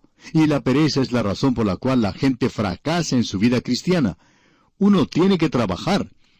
No creemos que nunca se haya dicho que el Espíritu Santo haya bendecido la pereza. En cierta ocasión, un estudiante le dijo a su profesor, Doctor, este libro que usted me dio para leer es un verdadero fuego. El profesor le miró fijamente y le dijo, Bueno, lo que usted tiene que hacer es apagarlo con el sudor de su frente. Y así es como que hay que hacer las cosas. Uno no puede esperar que la vida cristiana se le dé a uno servida en una bandeja. Amigo oyente, el milagro tiene lugar en la obra que usted lleva a cabo. Subid al monte y traed madera y reedificad la casa. Eso era algo muy importante. Antes había un conflicto de intereses cuando colocaban la casa de Dios en segundo lugar y su propia casa, la casa de ellos, en primer lugar. Ahora alguien quizá diga, bueno, usted dice que la casa de Dios, que la obra de Dios debe ser lo primero. ¿Y acaso no es importante que la casa de un hombre sea considerada? Sí, amigo oyente, lo es. ¿Cómo puede uno medir eso entonces? Bueno, si usted está viviendo en una casa que es mucho mejor que su iglesia, entonces tendría que darle vergüenza, porque en realidad hoy necesitamos tener un lugar a donde pueda ir la persona que no es salva, un lugar del cual usted no se avergüence. Así es que debe haber un lugar en el mismo nivel en el cual se encuentra la casa donde usted vive. De modo que Dios les llama para que mediten. Luego les dan mandamiento. Les dijo que quería que fueran a trabajar. Y aquí tenemos lo que el doctor Frank Morgan ha llamado, primero, un llamado a la mente. Él les dijo esto al principio mismo. Él dijo, ¿dicen ustedes que no ha llegado el tiempo de edificar la casa de Jehová? Quiero que ustedes piensen en cuanto a esto, porque ustedes están viviendo en casas muy buenas. Y este es el llamado a la mente.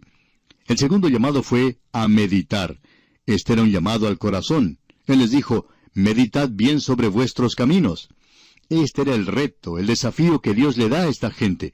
y ellos no estaban haciendo esto. Luego les da un mandamiento, y un mandamiento es un llamado a la voluntad. Subid al monte y traed madera y reedificad la casa. Tan sencillo y tan importante. Simplemente hay que arremangarse y ponerse a trabajar por Dios en el presente. Hay tantas personas que están sentadas a un lado observando lo que ocurre. Este es el día del deporte de los espectadores. Y francamente hablando, amigo oyente, también es el día de los creyentes espectadores. Les gusta sentarse a un lado y contemplar cómo trabaja otra persona. A muchos pastores se les hace trabajar demasiado.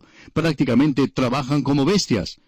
Él tiene que ir a visitar a los enfermos, tiene que hacer todo el trabajo de administración y tiene que estar en todas partes. ¿Qué hacen los diáconos? ¿Por qué no trabaja usted, amigo diácono? ¿Y qué en cuanto a los miembros de la iglesia? ¿Está usted visitando a los enfermos? El pastor no tiene que hacerlo todo. Él tiene que preparar a la gente para que efectúe la tarea del ministerio. Así es como debería hacerse, en lugar de que todo el trabajo caiga sobre las espaldas de unas cuantas personas nada más. Amigo oyente, si usted va a hacer la obra de Dios en la iglesia local, entonces usted necesita dedicarse a ese trabajo. Es algo que se necesita grandemente en el presente.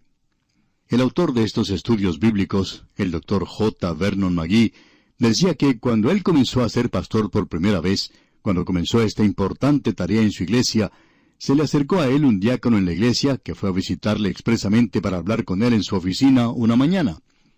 Él le conocía muy bien, ya que habían crecido juntos, y este diácono se le acercó y le dijo, Vernon, yo no puedo orar en público. No sé por qué, pero no puedo hacerlo. En realidad ni siquiera puedo hablar en público. Así es que nunca me pidas a mí que yo me levante a hablar o a orar. Eso me causará mucha vergüenza y te creará una situación embarazosa. Sencillamente no puedo hacerlo. No puedo conquistar ese problema. Y las lágrimas le llenaban los ojos. Pero él siguió diciendo, en cualquier oportunidad que haya necesidad de hacer algo aquí en la iglesia, ya sea de cambiar una lamparita eléctrica que se haya quemado, o colocar un techado nuevo, en general, cualquier cosa que pueda hacerse, yo lo puedo hacer. Este hombre era capataz en una empresa muy grande, y estaba a cargo de la labor de mantenimiento de equipo. Así es que si fallaba alguna cosa, pues lo llamaban a él para arreglarlo. Y lo que el doctor Magui hizo después de esa reunión fue llamarle cuando había necesidad de hacer cualquier reparación en la iglesia o cuando había que remodelar algo. Y cuando se llamaba a este hombre, en menos de una hora, él estaba allí con una cuadrilla de hombres para hacer esa tarea. Y el doctor Magui decía que él aprendió desde el principio que este hombre era una persona de mucho valor para la iglesia. Era como Ageo, era alguien que hacía la tarea, la labor que era necesario hacer. Y cuando había personas que visitaban esa iglesia, ellos exclamaban, Bueno, esta iglesia luce muy bien cuidada. Es un lugar muy hermoso para venir a adorar. Pero ¿sabe por qué, amigo oyente? Porque había allí un hombre que no podía orar en público. Y gracias a Dios que no lo podía hacer, porque en algunas iglesias hay demasiados de ellos. Se necesita personas que trabajen. Se necesita personas que se arremanguen la camisa y se pongan a trabajar. En realidad, amigo oyente, este libro es demasiado sencillo para tomar parte en la lista de los libros de la palabra de Dios. Debería ser más complicado. Él les dio un mensaje, un sermón aquí. Subid a la montaña. Ese es el punto número uno. Traed madera. Ese es el punto número dos. Reedificad la casa. Ese es el punto número tres. Y amigo oyente, no hay nada más que decir en cuanto a esto. Siguiendo adelante entonces, podemos notar lo que nos dice el versículo nueve de este capítulo uno de Ageo. Buscáis mucho y halláis poco, y encerráis en casa, y yo lo disiparé en un soplo. ¿Por qué? dice Jehová de los ejércitos. Por cuanto mi casa está desierta, y cada uno de vosotros corre a su propia casa. Ustedes han estado tan ocupados construyendo su propia casa, cuidando su propiedad, que han dejado de lado las cosas de Dios y ahora se preguntan por qué les está sucediendo estas cosas.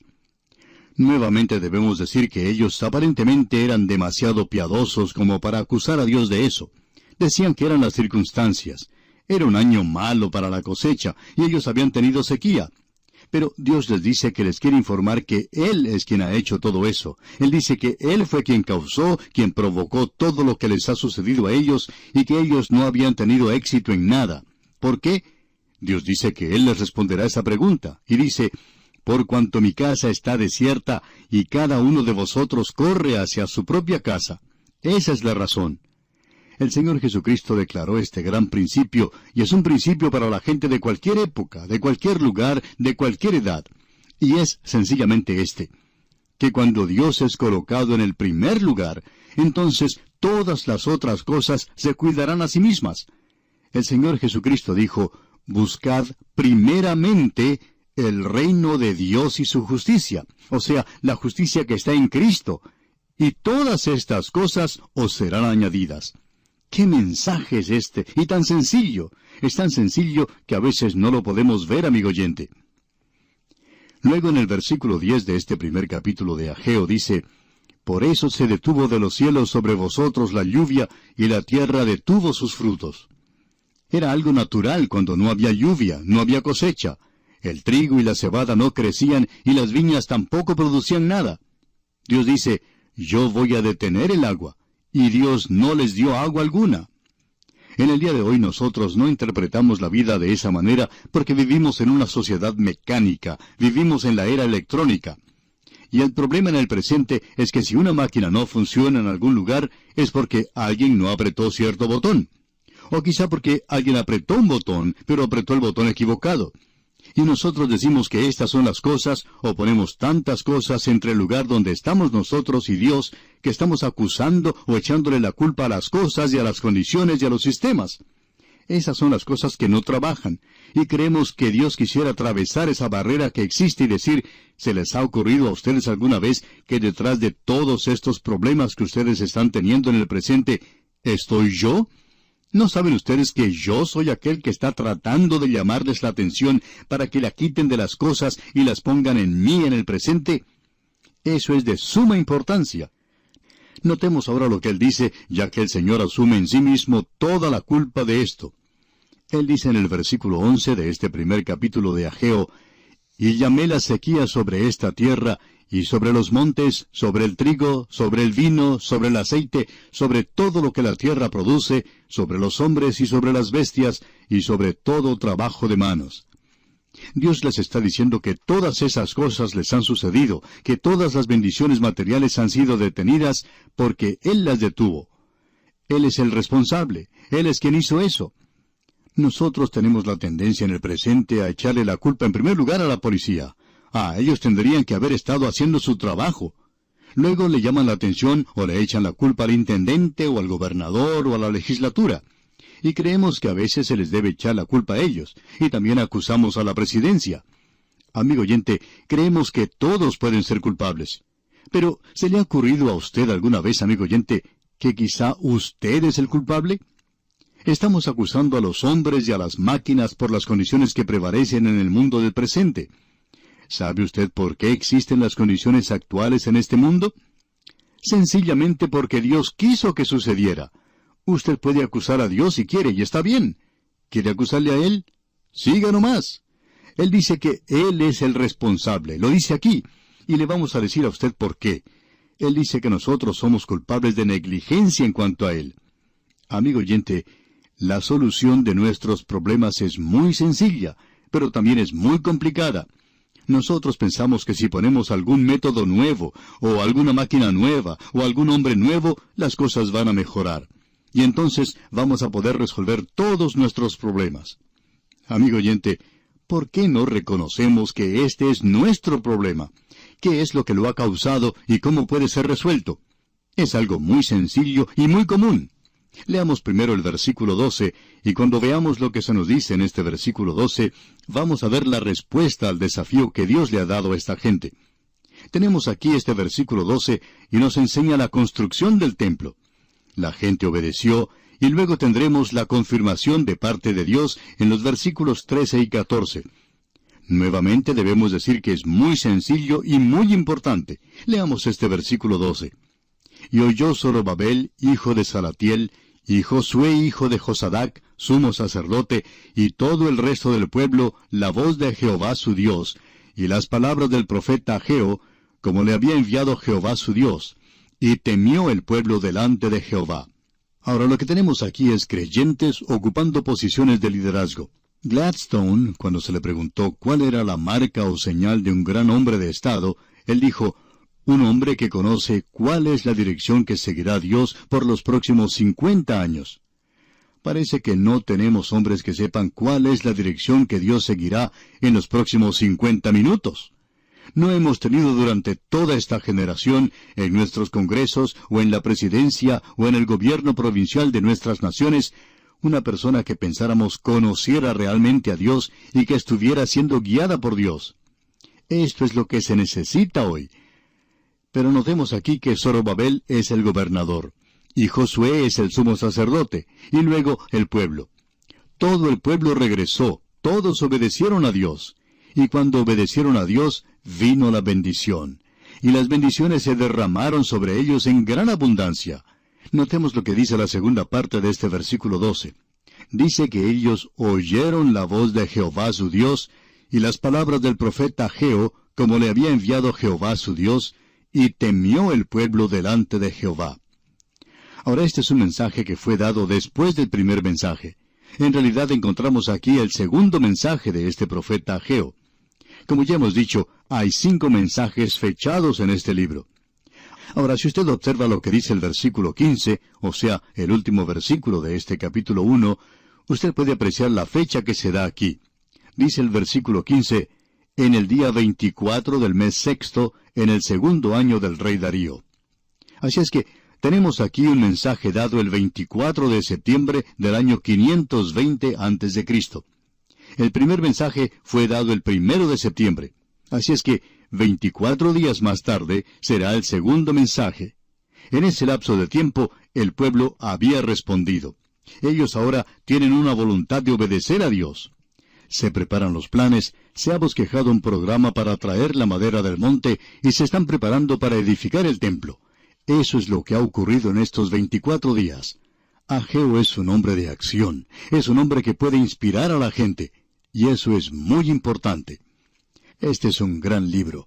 Y vamos a detenernos aquí por hoy, amigo oyente, y continuaremos Dios mediante en nuestro próximo programa. Que el Señor bendiga su vida, es nuestra ferviente oración. Continuamos hoy, amigo oyente, nuestro viaje por este libro del profeta Ageo. Y conviene mantener delante de nosotros el bosquejo que este profeta nos ha dado, ya que este pequeño libro está muy ordenado.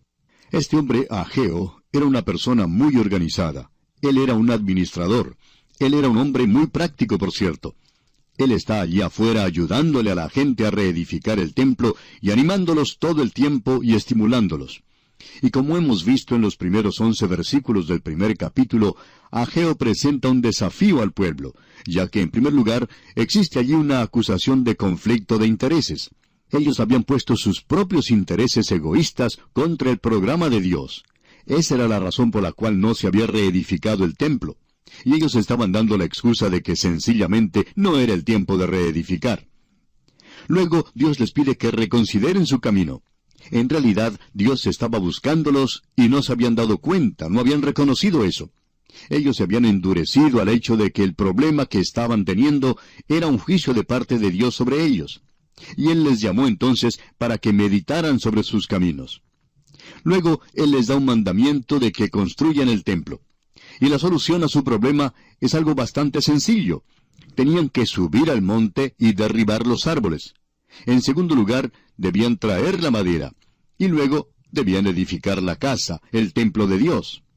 Un mensaje, un sermón de tres puntos. Algo que no es muy excitante, por cierto, pero era así de sencillo. Ahora los resultados de esto iban a ser fantásticos. Dios iba a ser complacido y Dios iba a ser glorificado. Amigo oyente, ahora ellos estaban colocando a Dios en primer lugar. ¿Y qué era lo que iba a suceder? Bueno, hasta ahora las bendiciones materiales habían sido retenidas. Él les dijo eso de una manera muy clara. Él hace una revisión de la posición de ellos y expone claramente la razón para ese juicio. Ellos habían fracasado en construir el templo, habían fallado en eso.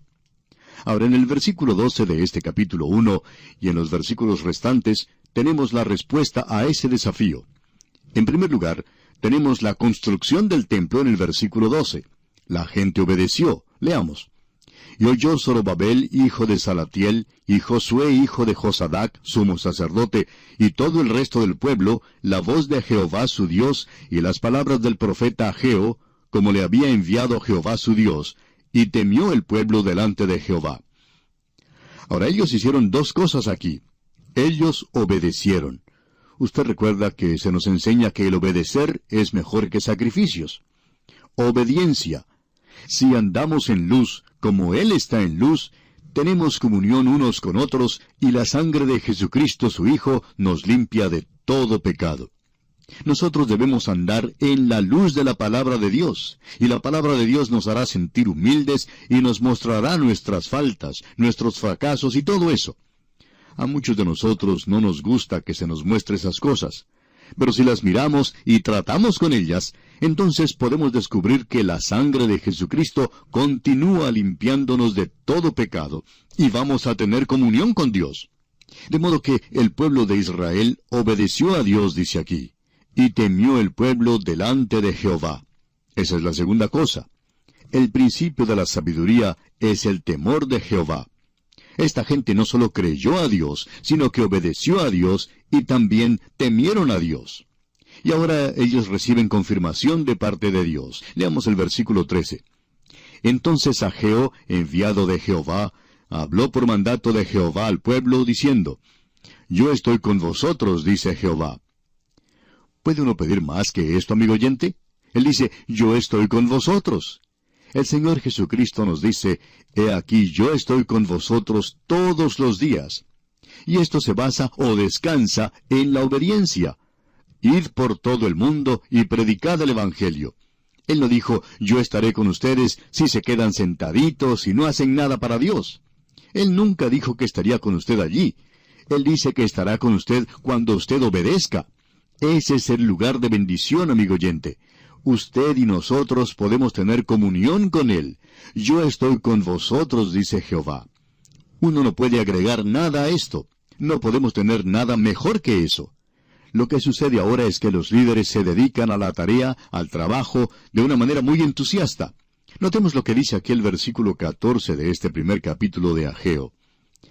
Y despertó Jehová el espíritu de Zorobabel, hijo de Salatiel, gobernador de Judá, y el espíritu de Josué, hijo de Josadac, sumo sacerdote, y el espíritu de todo el resto del pueblo. Y vinieron y trabajaron en la casa de Jehová de los ejércitos, su Dios. Es muy importante que notemos esto. Al liderazgo de la nación. Tenemos aquí a un líder civil, a Zorobabel, el gobernador. Él estaba en el linaje real. Él era el hijo de Salatiel, y la palabra salatiel es una palabra interesante. Significa pedir a Dios en oración. Así es que detrás de todo esto hay mucha oración. Y dice aquí que esta gente vino y trabajó en la casa de Jehová de los ejércitos. Jehová de los ejércitos era su Dios. Allí también está Josué, el sumo sacerdote, y luego el remanente de la gente. Así es que todos estaban unidos allí, el gobierno, los ciudadanos y los líderes religiosos. Ellos tenían una religión dada por Dios en aquel día. Y esto tuvo lugar, según leemos en el versículo 15, en el día 24 del mes sexto, en el segundo año del rey Darío. O sea que la fecha era el 24 de septiembre del año 520 antes de Cristo. El primer mensaje, usted recordará, había sido dado el primero de septiembre del año 520 antes de Cristo. Esa fue la fecha cuando Dios les desafió, les retó a esta tarea, y ellos respondieron a ese desafío. Y el 24 de septiembre, Ageo entonces presenta este segundo mensaje. El pueblo ya se había reunido, se había organizado. Ellos iban a comenzar a trabajar y han comenzado ahora a derribar los árboles, a cortar la madera y estaban comenzando a edificar. Y nos imaginamos que para entonces ya habían puesto los cimientos y probablemente ya estaban levantando parte de la estructura del templo.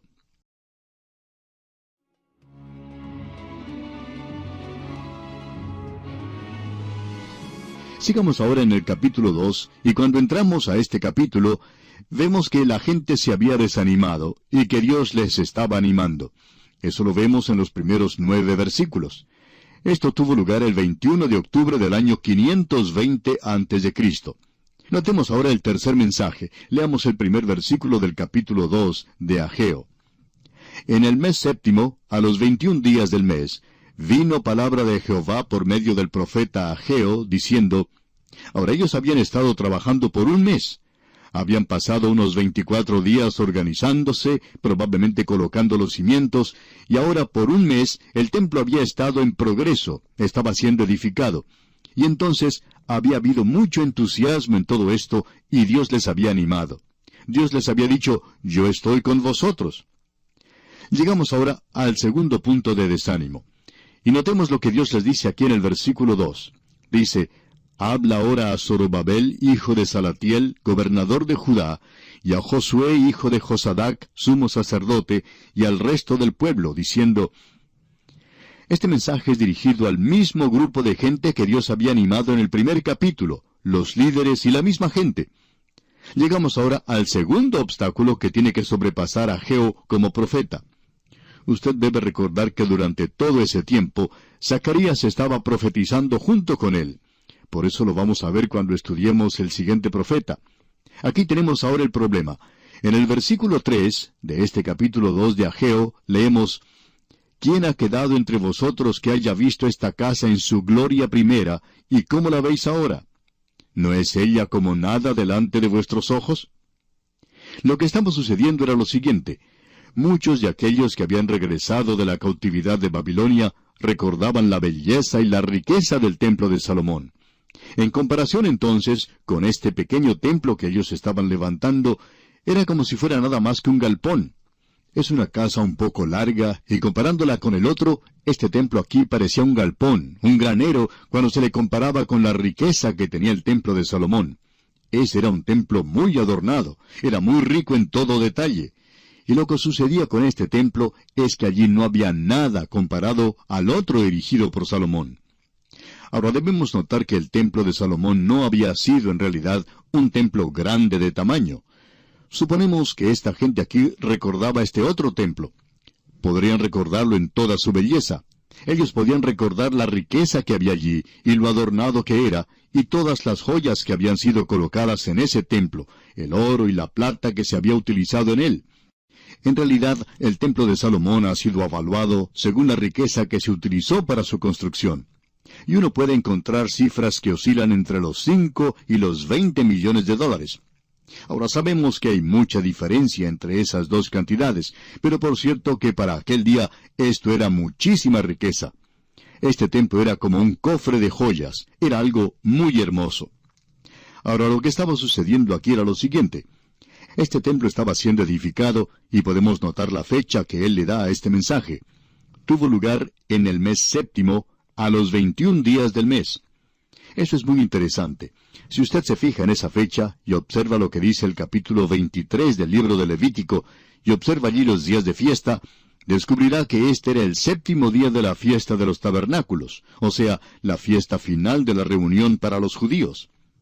Pensamos nosotros que la gente estaba tratando de concluir la edificación del templo, o por lo menos avanzar en su construcción tanto como les fuera posible para poder utilizarlo para la celebración de la fiesta de los tabernáculos. Y cuando muchos de los ancianos de esa época llegaron, este edificio, cuando había sido ya terminado, no quedó tan adornado como había quedado el de Salomón. Había allí una ausencia de joyas y de oro y de plata. Eso lo vamos a ver en este capítulo más adelante. Le faltaba, pues, toda esa belleza y toda esa riqueza que caracterizaba al templo de Salomón.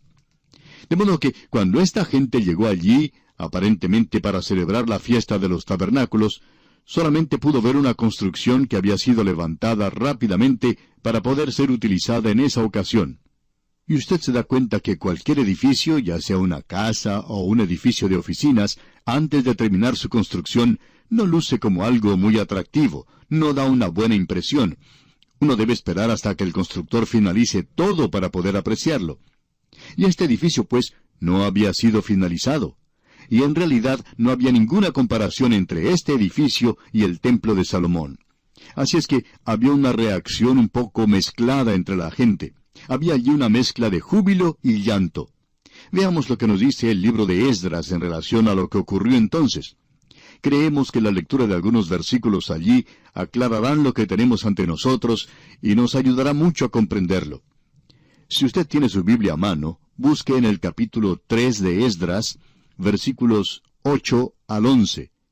Y allí leemos, En el año segundo de su venida a la casa de Dios en Jerusalén, en el mes segundo, comenzaron Zorobabel, hijo de Salatiel, Jesúa, hijo de Josadac, y los otros sus hermanos, los sacerdotes y los levitas, y todos los que habían venido de la cautividad a Jerusalén, y pusieron a los levitas de veinte años arriba para que activasen la obra de la casa de Jehová.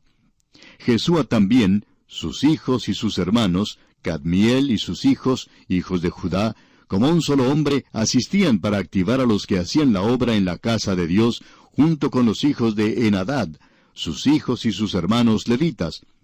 Y cuando los albañiles del templo de Jehová echaban los cimientos, pusieron a los sacerdotes vestidos de sus ropas y con trompetas, y a los levitas, hijos de Asaph, con címbalos, para que alabasen a Jehová, según la ordenanza de David, rey de Israel. Y cantaban, alabando y dando gracias a Jehová y diciendo, porque Él es bueno, porque para siempre es su misericordia sobre Israel. Y todo el pueblo aclamaba con gran júbilo, alabando a Jehová, porque se echaban los cimientos de la casa de Jehová. Ahora usted puede apreciar que ellos tenían algo que celebrar. Solamente eran los cimientos y quizá algunas maderas para ayudar a la construcción de las paredes. Pero los versículos 12 y 13 de este mismo capítulo 3 de Esdras dicen, Y muchos de los sacerdotes, de los levitas y de los jefes de casas paternas, ancianos que habían visto la casa primera, viendo echar los cimientos de esta casa, lloraban en alta voz, mientras muchos otros daban grandes gritos de alegría. Y no podía distinguir el pueblo el clamor de los gritos de alegría de la voz del lloro, porque clamaba el pueblo con gran júbilo y se oía el ruido hasta de lejos. Pues bien, entre esas exclamaciones de júbilo había también otra cosa. Había llanto y clamor porque había aquellos que estaban haciendo una comparación entre los dos templos y decían, miren, este pequeño templo que se está edificando aquí no tiene ningún valor, es tan pequeñito y sin consecuencia cuando uno lo compara con el templo de Salomón. Bueno, amigo oyente, si usted quiere empañar cualquier proyecto, todo lo que tiene que decir es, bueno, ustedes piensan que esto es algo grande y fantástico, ustedes debieron haber visto el original en los tiempos pasados. Esto es algo que siempre se acostumbraba a decir, que el tiempo pasado fue mejor. Y cuando uno crece y madura, oye hablar a las personas que hablan de los días cuando eran muchachos, y uno no puede recordar ningún tiempo pasado mejor cuando fue muchacho. Fueron días difíciles, duros y llenos de trabajo. El autor de estos estudios bíblicos, el doctor J. Vernon McGee, contaba que la primera iglesia en la cual él trabajó como pastor estaba ubicada en el estado de Georgia, en los Estados Unidos. Decía que era una pequeña iglesia blanca, por lo menos era así cuando estaba allí como pastor. Más adelante, decía él, fue pintada y se encontraba ubicada en un monte. Y decía él que cuando él estaba allí como pastor estudiante, tuvo unas reuniones en el verano, y él predicó una serie de mensajes evangelísticos basados en el libro de Apocalipsis. Decía que no lo había podido hacer desde entonces, pero lo hizo en esa ocasión, y Dios le bendijo. Muchos jóvenes fueron salvados entonces. Y en la última reunión, un domingo por la noche, en el calor del atardecer, decía él, se sentó a la entrada de la iglesia y estaba allí conversando con los demás jóvenes de lo maravilloso que había sido reunirse todos esos días. Pero allí había también un anciano que tenía las barbas de Matusalén, y este hombre dijo, Ustedes piensan que han tenido una buena reunión aquí, ¿verdad? Bueno, yo recuerdo en aquellos días. Y amigo oyente, cuando alguien comienza a hablar de esta manera, las cosas van en picada. Y él arrastró a todos allí y empañó ese ambiente. Y decía, cuando yo era joven, acostumbrábamos a tener reuniones aquí y todo lo demás. Y luego decía en cuanto a esas reuniones, y las reuniones que acababa de tener el doctor Magui allí resultaron muy pequeñitas y hasta insignificantes comparadas con las suyas. Decía el doctor Magui que este anciano estaba exagerando un poco, pero recalca que eso era muy desanimador, y le desanimó bastante. Bien, en nuestro próximo programa Dios mediante vamos a ver cómo es que Dios superó este asunto y esta situación. Mientras tanto, le sugerimos leer todo este capítulo 2 de la profecía de Ageo para estar así mejor preparado e informado para nuestro próximo estudio. Es nuestra oración que el Señor vierta sobre usted sus ilimitadas bendiciones. Continuamos hoy, amigo oyente, recorriendo este libro de Ageo en el Antiguo Testamento, libro que es tan práctico que nos habla y toca en nuestras vidas diarias. En realidad estamos seguros que Él nos ha dado unos cuantos pisotones, porque es muy fácil para muchos de nosotros el ser demasiado piadosos. Aparecemos ser muy espirituales. Queremos escuchar que estamos en el centro mismo de la voluntad de Dios, cuando en realidad estamos tapando mucha pereza, estamos ocultando el hecho de que en realidad estamos fuera de la voluntad de Dios. Ahora Ageo encontró a esta gente en esa posición, y ellos han respondido de una manera maravillosa. Han comenzado a reedificar el templo, el mismo pueblo que el día antes había dicho que aún no era el tiempo, que aún no había llegado el tiempo. Pero Dios les dijo, ha llegado el tiempo. Así es que ellos inmediatamente comenzaron a trabajar, obedecieron a Dios y comenzaron a edificar. Y luego ellos se encontraron ante otra serie de cosas que los desanimaba. Algunos ancianos recordaban el templo antiguo. Ellos recordaban la época cuando allí se erigía el templo de Salomón. Era como un pequeño cofre de joyas. Era una cosa muy hermosa. Costaba, como dijimos en el programa anterior, entre cinco y veinte millones de dólares. Había allí tantas piedras preciosas y oro y plata. Era algo realmente fantástico contemplar. El que se está construyendo ahora, según este pasaje que vemos aquí, está hecho en gran parte de madera y no es en realidad un gran templo en el sentido de un gran edificio. No era un edificio que impresionaba al verlo. Y los ancianos comenzaban a llorar y a gemir mientras que los jóvenes estaban regocijándose llenos de júbilo. Por cierto que tenemos aquí una gran separación entre estas generaciones. ¿Y cómo va a superar Dios esto? Ageo será su mensajero. Esto que ellos están edificando ni siquiera se puede comparar a la belleza del antiguo templo, ni tampoco a su riqueza. Es algo que no parece ser mucho en realidad. Ahora esta crítica interna era como un balde de agua fría para la celebración del nuevo templo. Por cierto que reducía mucho el entusiasmo de aquellos que estaban reedificando el templo, y era un entusiasmo que había sido generado por el empuje de Ageo. Y usted va a notar que Dios le va a hacer frente a esta situación. ¿Cómo va a responder él? Le hace frente directamente. Y leemos aquí en el versículo 3 del capítulo 2 de Ageo, ¿Quién ha quedado entre vosotros que haya visto esta casa en su gloria primera y cómo la veis ahora? ¿No es ella como nada delante de vuestros ojos? Es decir, que ellos estaban comparando esos dos templos y parecía que el que acababan de construir ni siquiera podría ser comparado con el antiguo. Así es que tenemos aquí este conflicto que estaba causando mucha dificultad. En muchas iglesias del presente, amigo oyente, se forma un comité para llevar a cabo los negocios de la iglesia. Siempre es con un comité. Y este comité está formado por un grupo de personas que toman nota de lo que ocurre en la reunión, malgastan muchas horas e individualmente no pueden hacer nada, pero se reúnen y deciden que nada puede hacerse. O podríamos decir que es un grupo de personas incompetentes, nombradas por personas indiferentes para hacer lo innecesario. Así es como funciona un comité. Y así es como tratamos hoy con los problemas que se presentan en nuestras iglesias. Conocemos este método muy bien, pero esa no es la forma en que Dios resolvió este asunto. Él simplemente enfrentó el problema directamente y presentó una solución muy sencilla. Él está diciendo aquí, así es, esta casa ni siquiera se puede comparar con la otra. Veamos la realidad. Claro que no se puede comparar. Pero escuche lo que Dios dice en el versículo 4. Pues ahora, Zorobabel, esfuérzate, dice Jehová. Esfuérzate también, Josué, hijo de Josadac, sumo sacerdote, y cobrad ánimo, pueblo todo de la tierra, dice Jehová, y trabajad, porque yo estoy con vosotros, dice Jehová de los ejércitos. Esto es realmente maravilloso. El reto o desafío de Dios es un desafío doble. Él lo dijo tres veces, esfuérzate. Él le dijo al gobernante Zorobabel, esfuérzate. Le dice al líder religioso, esfuérzate. Y le dice al pueblo que cobre ánimo, que se esfuercen. Esa es una forma maravillosa de decirlo. Muy sencillo, por cierto, pero francamente hablando, es muy importante. Ahora esto es algo que el apóstol Pablo dijo allá en su epístola a los Efesios. A nosotros nos ha tocado vivir en un mundo grande, un mundo malo. ¿Y que puede servirnos de aliento? La obra de Dios en muchos lugares es tan pequeña que no parece tener mucho significado.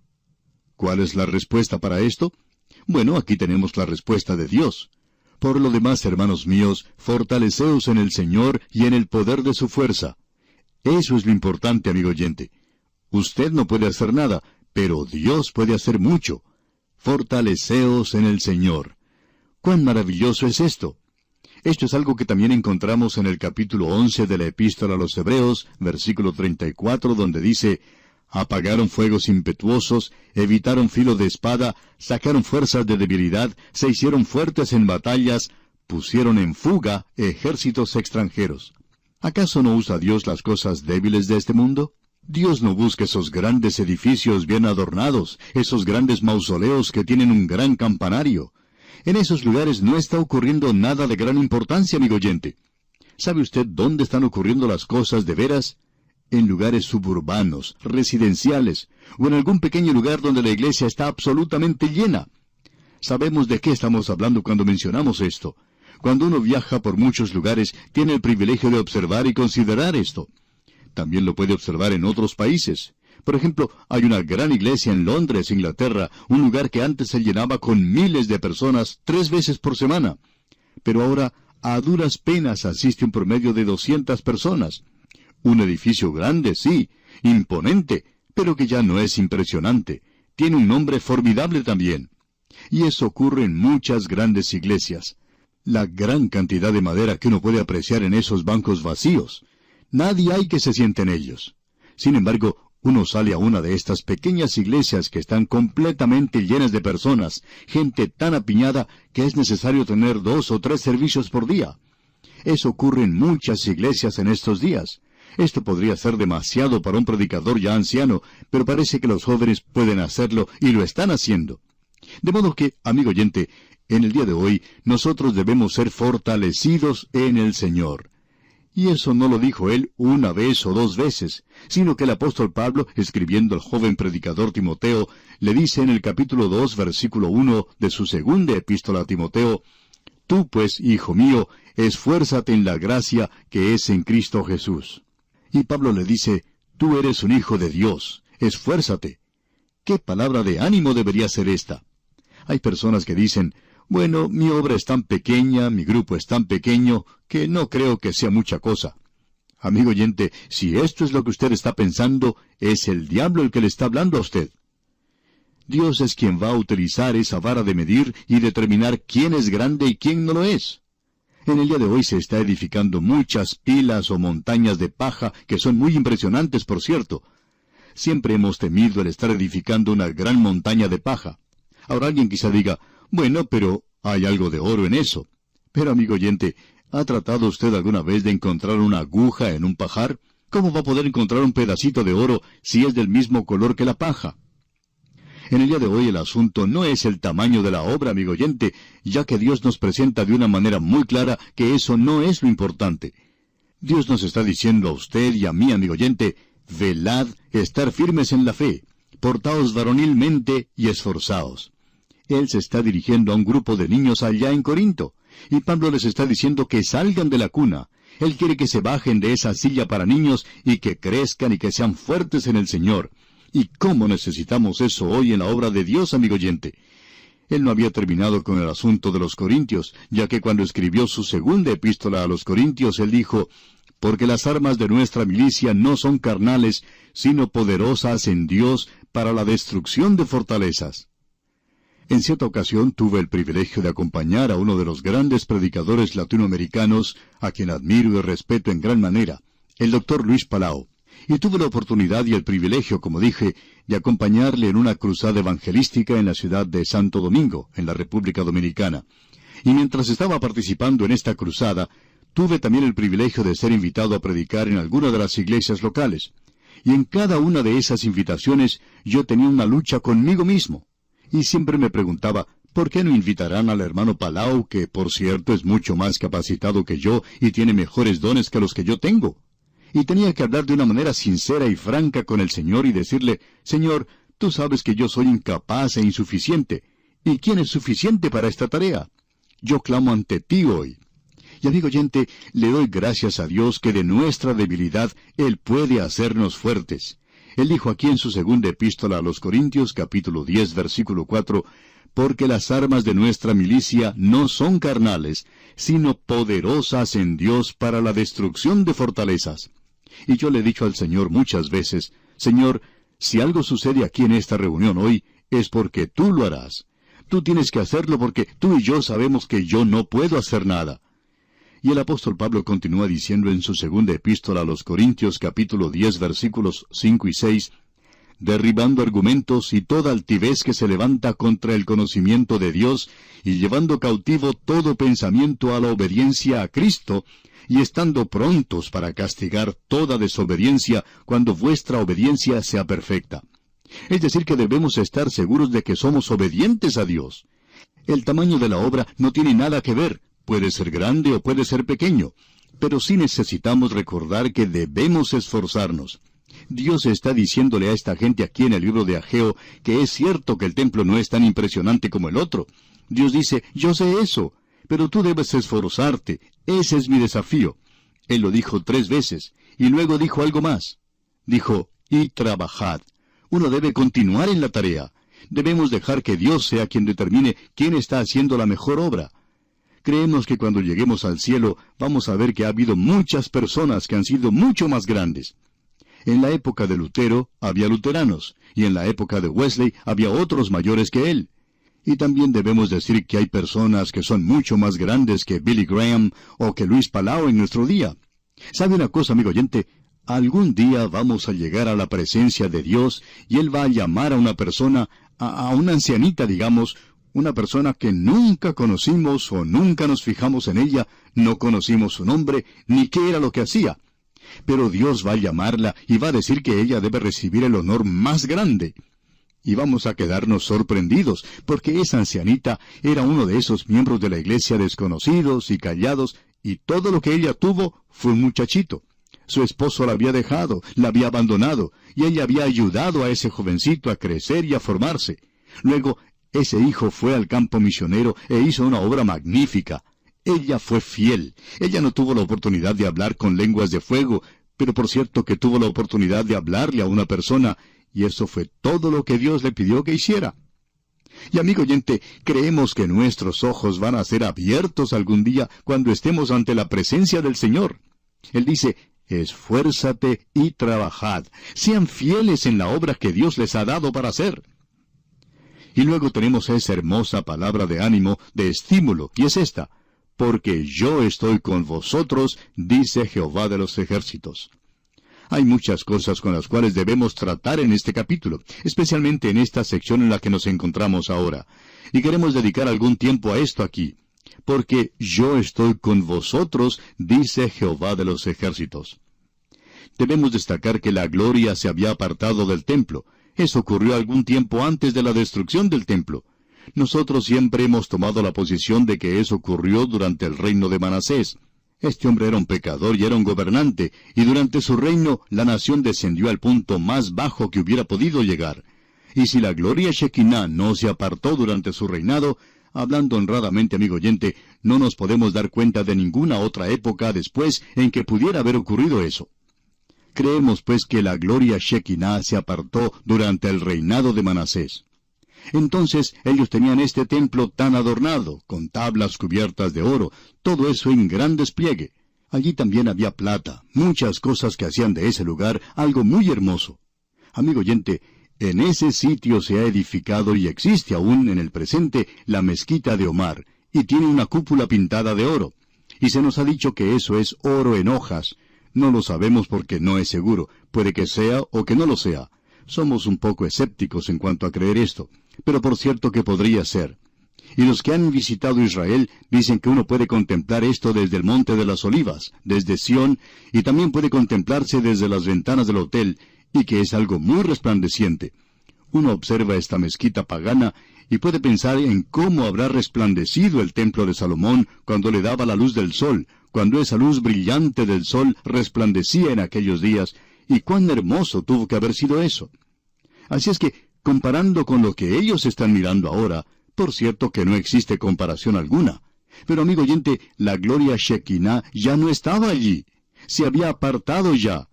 Esta casa que se estaba edificando aquí es algo de lo cual queremos hablar, Dios mediante, en nuestro próximo programa. Es en realidad el templo de Zorobabel que se está reedificando y había sido derribado por Herodes. Y Herodes construyó este hermoso templo que se encontraba en ese lugar en la época de Cristo, pero que nunca fue finalizado. En el año 70 después de Cristo, Tito lo destruyó. Y el Señor siempre contempló esto como una casa, como una sola y no como tres.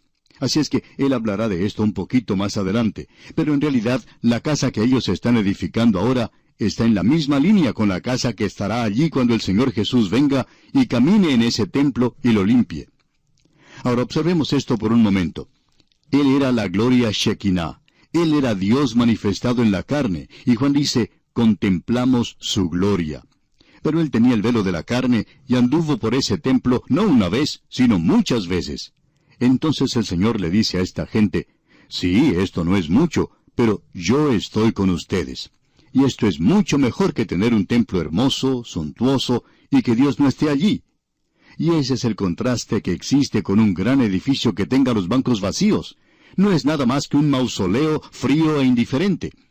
Pero en una pequeña iglesia, a la vuelta de la esquina, se encuentra allí un joven predicador hablando y predicando la palabra de Dios.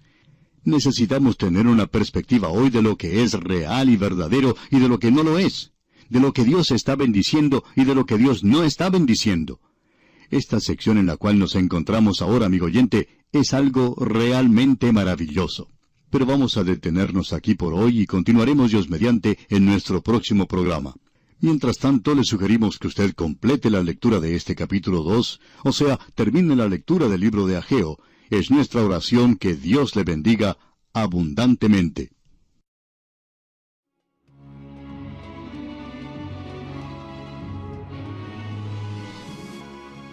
Continuamos hoy, amigo oyente, nuestro viaje por este libro de Ageo.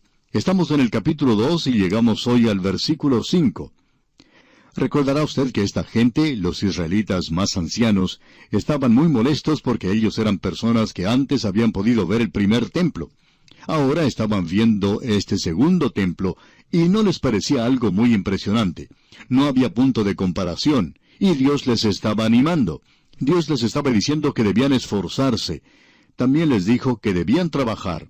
Y entonces les dijo, porque yo estoy con vosotros, dice Jehová de los ejércitos. Y luego en el versículo 5 continúa hablando del mismo tema y dice, según el pacto que hice con vosotros cuando salisteis de Egipto, así mi espíritu estará en medio de vosotros, no temáis. Es decir, que la gloria Shekinah se había apartado durante la época del primer templo. Hicimos la sugerencia en nuestro programa anterior que podría haber ocurrido durante el reinado de Manasés. O sea que en los últimos días del antiguo templo no era otra cosa sino un edificio bien adornado que había sido abandonado ya por la presencia de Dios. Así que Dios les dice, mi espíritu estará en medio de vosotros. Aunque este nuevo edificio no sea algo muy impresionante, mi espíritu estará con ustedes, estará entre ustedes o deberíamos decir con ustedes, pero no hace diferencia en realidad cómo se traduce.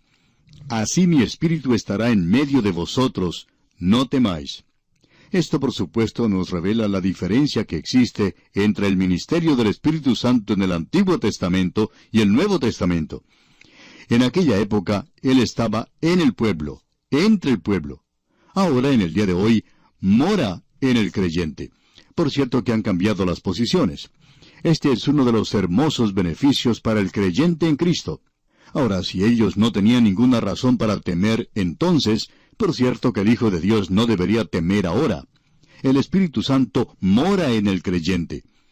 Ahora en los versículos 6 y 7 de este capítulo 2 de Ageo leemos, Porque así dice Jehová de los ejércitos, De aquí a poco yo haré temblar los cielos y la tierra, el mar y la tierra seca, y haré temblar a todas las naciones, y vendrá el deseado de todas las naciones, y llenaré de gloria esta casa, ha dicho Jehová de los ejércitos.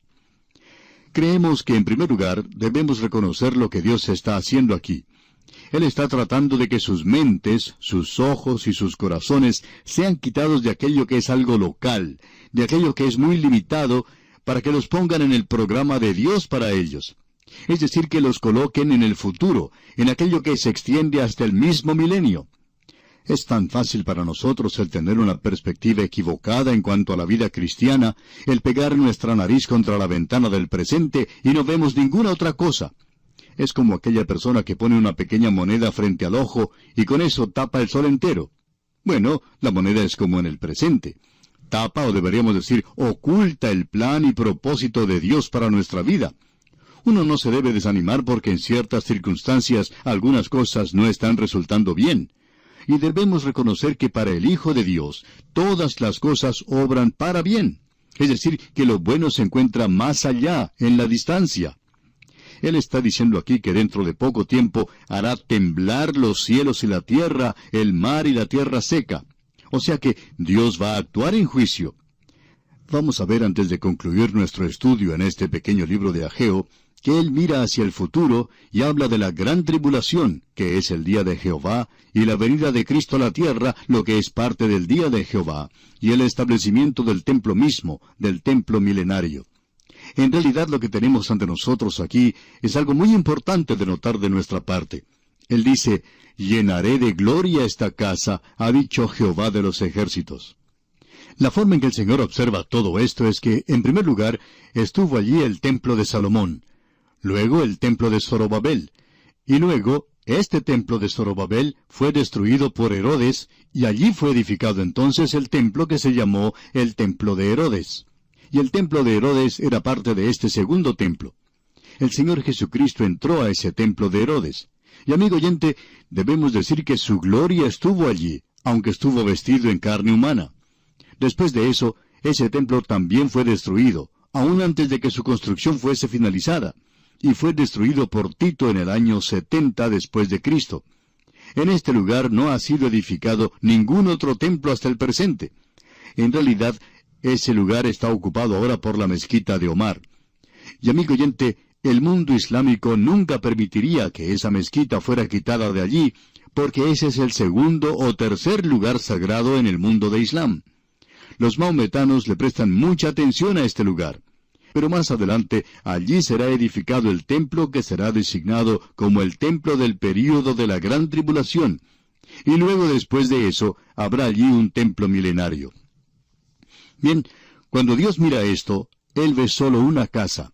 Es una serie de casas, pero Él mira esto como solo una casa, un solo templo. Es por eso que dice aquí, y llenaré de gloria esta casa, ha dicho Jehová de los ejércitos. Y Él va a sacudir, va a hacer temblar a todas las naciones. Amigo oyente, es difícil para nosotros creer que habrá más sacudidas, más temblores de los que se ha podido apreciar en el siglo pasado. El siglo XX comenzó prácticamente con la Primera Guerra Mundial. Eso fue algo que hizo temblar a todo el mundo. Y luego hubo otros incidentes que también sacudieron al mundo. Una depresión mundial, una Segunda Guerra Mundial, y después de eso ha habido otros acontecimientos tremendos sobre esta tierra, incluyendo la situación del petróleo, la falta de energía, todo esto ha sacudido realmente a las naciones. Pero esto, según nuestro juicio, no es nada comparado con el sacudimiento que vendrá en el futuro. Dios dice, llenaré de gloria esta casa. Y creemos que la gloria Shekinah vendrá con Cristo cuando Él venga a la tierra. Creemos que es esa la interpretación de la declaración que Él presentó en ese discurso del Monte de los Olivos. Él dijo, entonces aparecerá la señal del Hijo del Hombre en el cielo. Y luego, en el siguiente versículo, Él habla de la gloria del Señor. Creemos que Israel nuevamente será vista allí en ese templo. Nosotros lo llamamos el templo de la gran tribulación.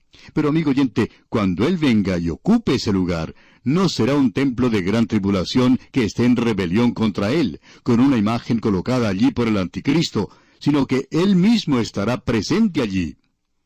Volviendo ahora a este libro de Ageo, en la primera parte del versículo siete leemos y haré temblar a todas las naciones, y vendrá el deseado de todas las naciones. Ahora, desde el mismo principio los comentaristas bíblicos, en realidad aquellos de la iglesia primitiva, interpretaban este deseado de todas las naciones como que se refería a Cristo. Ahora, hablando honradamente, amigo oyente, eso nos molestaba a nosotros un poco desde el mismo comienzo, porque nunca podíamos pensar que Cristo era el deseado de todas las naciones. Reconocemos que hay aquellos que miran la venida de Cristo y que tratan de decir que es la esperanza y el deseo de todas las naciones por un libertador. Y eso puede ser cierto, que el mundo quisiera tener un libertador, pero ¿a quién van a aceptar ellos cuando Él venga? Será el anticristo, el anticristo, el Mesías de este mundo, el Salvador de este mundo, y le aceptarán a Él cuando venga, y no creemos que estén esperando al Señor Jesucristo. Creemos que este pasaje presenta de una manera muy clara a quién se está refiriendo. Pensamos que si uno continúa leyendo, y esa es la dificultad que creemos hay en la interpretación, es muy fácil sacar un versículo de la Escritura fuera de su contexto y luego hacer decir lo contrario de lo que dice en realidad. Leamos juntos ahora los versículos siete y ocho de este capítulo dos de Ageo. Y haré temblar a todas las naciones, y vendrá el deseado de todas las naciones, y llenaré de gloria esta casa, ha dicho Jehová de los ejércitos. Mía es la plata, y mío es el oro, dice Jehová de los ejércitos. Ahora, ¿cuál es el deseado de todas las naciones? Bueno, es el oro y la plata. Hoy hay muchas naciones que han avanzado y han abandonado el patrón del oro. Y en el momento en que lo hicieron, eso sacudió el cimiento económico del mundo entero. ¿Por qué? Porque todavía existe un deseo por el oro y la plata. Cuando el primer templo fue edificado, se utilizó en su construcción de 5 a 20 millones de dólares en metales preciosos de oro y plata y joyas. Y cuando uno lee el relato allá en el libro de Reyes y en el libro de Crónicas, se da cuenta que Salomón había acaparado el mercado del oro en aquel día. Y en el día de hoy el oro está esparcido por todas partes. Todas las naciones quieren un poco de oro, y ninguna quiere separarse del oro. Y parece que no hay una nación que tenga demasiado oro. Ese es el deseo de todas las naciones, y Salomón tenía oro, y fue utilizado para decorar el primer templo. Ahora todo eso ha sido quitado y usted recuerda que ciertos embajadores llegaron al rey Ezequías y éste les mostró todo lo que tenía, mostró todas sus riquezas y ellos apuntaron muy bien eso. Y cuando regresaron, le informaron a Nabucodonosor dónde estaba el oro. Allí se encontraba. Ezequías tenía la mayor parte de eso. Esa fue la razón por la cual Nabucodonosor estaba ansioso de visitar ese lugar. Le permitió a él obtener el oro y luego fue llevado por ellos a Babilonia. Ahora, cuando ellos reedificaron el templo, el templo de Zorobabel, no había oro para colocar en este lugar, ni tampoco había plata. Y esa es la razón por la cual algunos de ellos estaban quejándose. Muchos de ellos habían visto este primer templo y lloraban ahora por el contraste que podían notar, ya que este templo parecía no tener mucho en realidad. No era nada comparado con el otro. Alguien escribió un hermoso poema en cuanto a esto, y creemos que probablemente este sea el lugar apropiado para compartirlo con usted. Usted recuerda cuando levantaron este templo y ellos tuvieron ese día de fiesta, la gente comenzó a clamar. Los jóvenes se regocijaban, pero los ancianos que habían visto el primer templo comenzaron a llorar. Bien, aquí tenemos este poema. Entre gritos de gozo y de dolor se establecen los cimientos, sobre los cuales se basan las esperanzas de los exilados. Los enemigos traman y el valor del rey remontó su trono contra la iniciativa formada, y ahora una apatía egoísta invade todos los corazones. El pulso se debilita, la voluntad desvanecida levantan sus propias casas y permiten que la casa de Dios continúe asolada. Se detiene de los cielos sobre la tierra la lluvia, de una corte suprema llega el mensajero con tosco mensaje de divino significado. Meditad sobre vuestros caminos, esforzaos y trabajad. La gloria postrera de esta casa será mayor que la primera. Él tocó su conciencia, sus espíritus despertó, para activar sus manos en la labor, preparados una vez más para la lucha. De modo que a esta gente se le dice que habrá una gloria mayor que la del oro y de la plata, y Dios dice que en los días postreros uno puede estar seguro de una cosa, que el templo volverá a ser decorado en manera maravillosa, porque habla y dice aquí en el versículo nueve de este capítulo dos de Ageo, la gloria postrera de esta casa será mayor que la primera, ha dicho Jehová de los ejércitos, y daré paz en este lugar, dice Jehová de los ejércitos. Ahora permítanos, amigo oyente, cambiar algunas cosas aquí para que puedan ser bien comprendidas. En primer lugar, mía es la plata y mío es el oro. Habrá abundancia de esto para adornar la casa de Dios y creemos que el templo milenario va a ser algo verdaderamente hermoso. Él no está hablando aquí de la gloria de la casa postrera, sino que habla de la gloria postrera de esta casa. Lo que quiere decir que Él mira esta serie de casas como una sola, y que ese templo milenario, la gloria postrera de esta casa, será mayor que la anterior, y será superior a la de Salomón. Por cierto que será mucho más superior a la que ellos estaban edificando. Y luego dice, y daré paz en este lugar, dice Jehová de los ejércitos. Cuando los turistas tienen la oportunidad de visitar la ciudad de Jerusalén, es casi obligación que vayan a la zona o al lugar del templo. Y pueden verlo muchísimas veces. ¿Y sabe por qué, amigo oyente? Porque allí se logrará lo que las Naciones Unidas han estado tratando de hacer, lo que trataron de hacer la Liga de las Naciones. Esto va a traer paz sobre la tierra cuando el Señor Jesucristo venga a la tierra sus pies descansarán sobre el monte de los olivos, y cuando Él entre al lugar del templo, entonces la paz vendrá a esta tierra, porque Él es el príncipe de paz, y esa será la paz que Él traerá en esa ocasión. De modo que la paz de la cual está hablando aquí significa finalmente eso. Creemos que ese es el significado de esto, porque cuando Él vino por primera vez, él vino trayendo paz a los hombres de buena voluntad, es decir, a los hombres que estaban teniendo una relación correcta con Dios, que conocen que sus pecados son perdonados, como lo dice el apóstol Pablo en su epístola a los Romanos, capítulo 5, versículo 1. Dice, justificados pues por la fe, tenemos paz para con Dios por medio de nuestro Señor Jesucristo. Y luego hay esa paz para el corazón del creyente, la paz que sobrepasa todo entendimiento. Él vino la primera vez para traernos esa clase de paz. Pero Él vendrá otra vez para traer paz mundial, la clase de paz que este mundo desea y que no puede obtener en el presente. De modo que lo que tenemos aquí, lo deseado de todas las naciones, no es Cristo. Es decir, son los tesoros de todas las naciones, y lo que ocurrirá es que ellos van a ser llevados en aquel día al edificio del templo milenario. Por tanto, esto mira hacia el futuro, a los días finales, cuando el reino milenario sea establecido en la tierra. Por tanto, ellos debían mirar a ese templo presente con la perspectiva del propósito final de Dios. Y así es como nosotros deberíamos mirar y contemplar las circunstancias presentes, mis circunstancias y sus circunstancias, amigo oyente. Debemos observarlas a la luz de la eternidad, observarlas a la luz de los propósitos de Dios para usted y para mí. Si Dios es por nosotros, ¿quién contra nosotros, amigo oyente? No dejemos pues que las circunstancias presentes nos apabullen. No debemos dejar que eso sea superior a nosotros. Ahora, cuando Ageo dice aquí en el versículo 8, Mía es la plata y mío es el oro, eso aclara que él está hablando de tesoros materiales. Y él no está hablando de Cristo como si fuera el deseo de todas las naciones, sino de la gloria postrera de la casa y esa será la gloria cuando Cristo entre en ella. O sea que Dios mira a esta serie de templos como a una sola casa. Ah, amigo oyente, que usted y yo podamos ver las circunstancias así de esa manera. Pensamos en ese predicador escocés que presentó su renuncia al final del año, y los ancianos le preguntaron por qué. Y él contestó, Bueno, no hemos tenido muchas conversiones este año, solamente la de ese pequeñito Bobby Moffett. Y amigo oyente, este predicador no podía ver que ese Bobby Moffett fue una de las obras más grandes que el hombre pudiera haber hecho. Porque ese pequeñito Bobby Moffett no fue otro sino Roberto Moffett, ese gran misionero al África que probablemente hizo mucho más que David Livingstone en abrir el África a las misiones cristianas. Y ese predicador no pudo ver eso a la luz del futuro.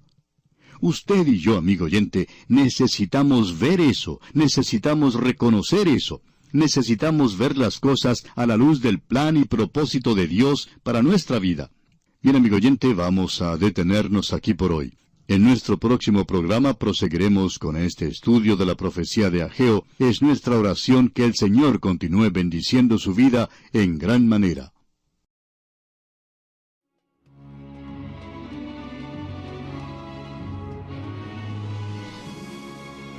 Continuamos hoy, amigo oyente, recorriendo este libro de Ageo. Estamos en el capítulo 2 y vamos a comenzar ahora nuestro estudio en el versículo 10. Este es el cuarto mensaje que presenta Ageo. Es un llamado a la ley. Tenemos aquí la explicación de los principios. Eso lo encontramos en los versículos 10 al 19. Este es un gran pasaje de las Escrituras que nos toca considerar hoy.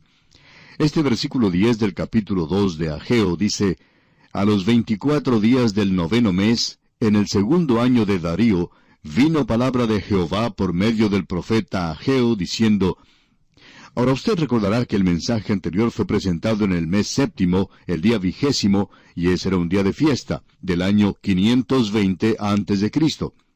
Y el que tenemos aquí fue presentado el 24 de diciembre del año 520.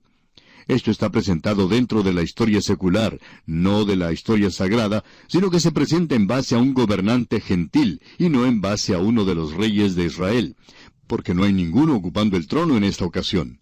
Por tanto, se indica de manera definitiva que ha llegado ya el tiempo de los gentiles. Continuemos ahora leyendo los versículos 11 hasta el 13 de este capítulo 2 de Ageo. Así ha dicho Jehová de los ejércitos, Pregunta ahora a los sacerdotes acerca de la ley, diciendo, Si alguno llevare carne santificada en la falda de su ropa, y con el vuelo de ella tocare pan, o vianda, o vino, o aceite, o cualquier otra comida, ¿será santificada? Y respondieron los sacerdotes y dijeron, No. Y dijo a Geo, Si un inmundo, a causa de cuerpo muerto, tocare alguna cosa de estas, ¿será inmunda? Y respondieron los sacerdotes y dijeron, inmunda será. El asunto que tenemos ante nosotros, amigo oyente, es este. El 24 de diciembre del año 520 a.C., Ageo fue al sacerdote y le hizo dos preguntas, y hablando sencillamente era esto. Si aquello que es santo toca algo que es inmundo, ¿hará de lo inmundo algo santo? Y la respuesta es no. La otra parte de la pregunta es esta. Si aquello que es inmundo toca aquello que es limpio o santo, ¿lo inmundo puede hacer de lo santo o limpio algo inmundo? Y la respuesta es sí. Esas son las dos preguntas que tenemos ante nosotros. Veamos cuáles son los antecedentes de esto. Francamente hablando, esto es algo muy importante. Hay muchas fases y facetas de la actividad diaria de Israel que no están tratadas en detalle por la ley de Moisés. Es decir, que hay ciertas situaciones complicadas, como hay ciertos problemas bastante difíciles que se presentaban en la vida diaria y que se volvían más complejos porque no había nada expresado o presentado en forma específica en la ley que pudiera tratar este asunto. Y la cuestión era esta, ¿cómo funcionaba Israel bajo la ley cuando no había ninguna ley específica que gobernara cierta situación? La respuesta se presenta en la palabra de Dios.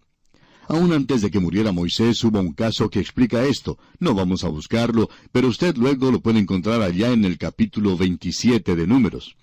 Y allí se habla de las hijas de Zelofead. La ley de Moisés decía que cuando un hombre moría, su hijo heredaba sus posesiones. Pues bien, allí no decía nada en cuanto a las hijas. Usted se da cuenta que hacía falta un movimiento de liberación de la mujer allí. Y este hombre, Zelofead, no tenía ningún hijo, pero tenía una casa llena de mujeres. Él tenía muchas hijas, como para llenar un dormitorio. Ahora, cuando él murió, no había nada en la ley de Moisés en cuanto a este caso, así es que las hijas de Zelofead comenzaron un movimiento de liberación femenino allí mismo. Se presentaron ante Moisés y le dijeron, Mire, ¿qué le parece eso?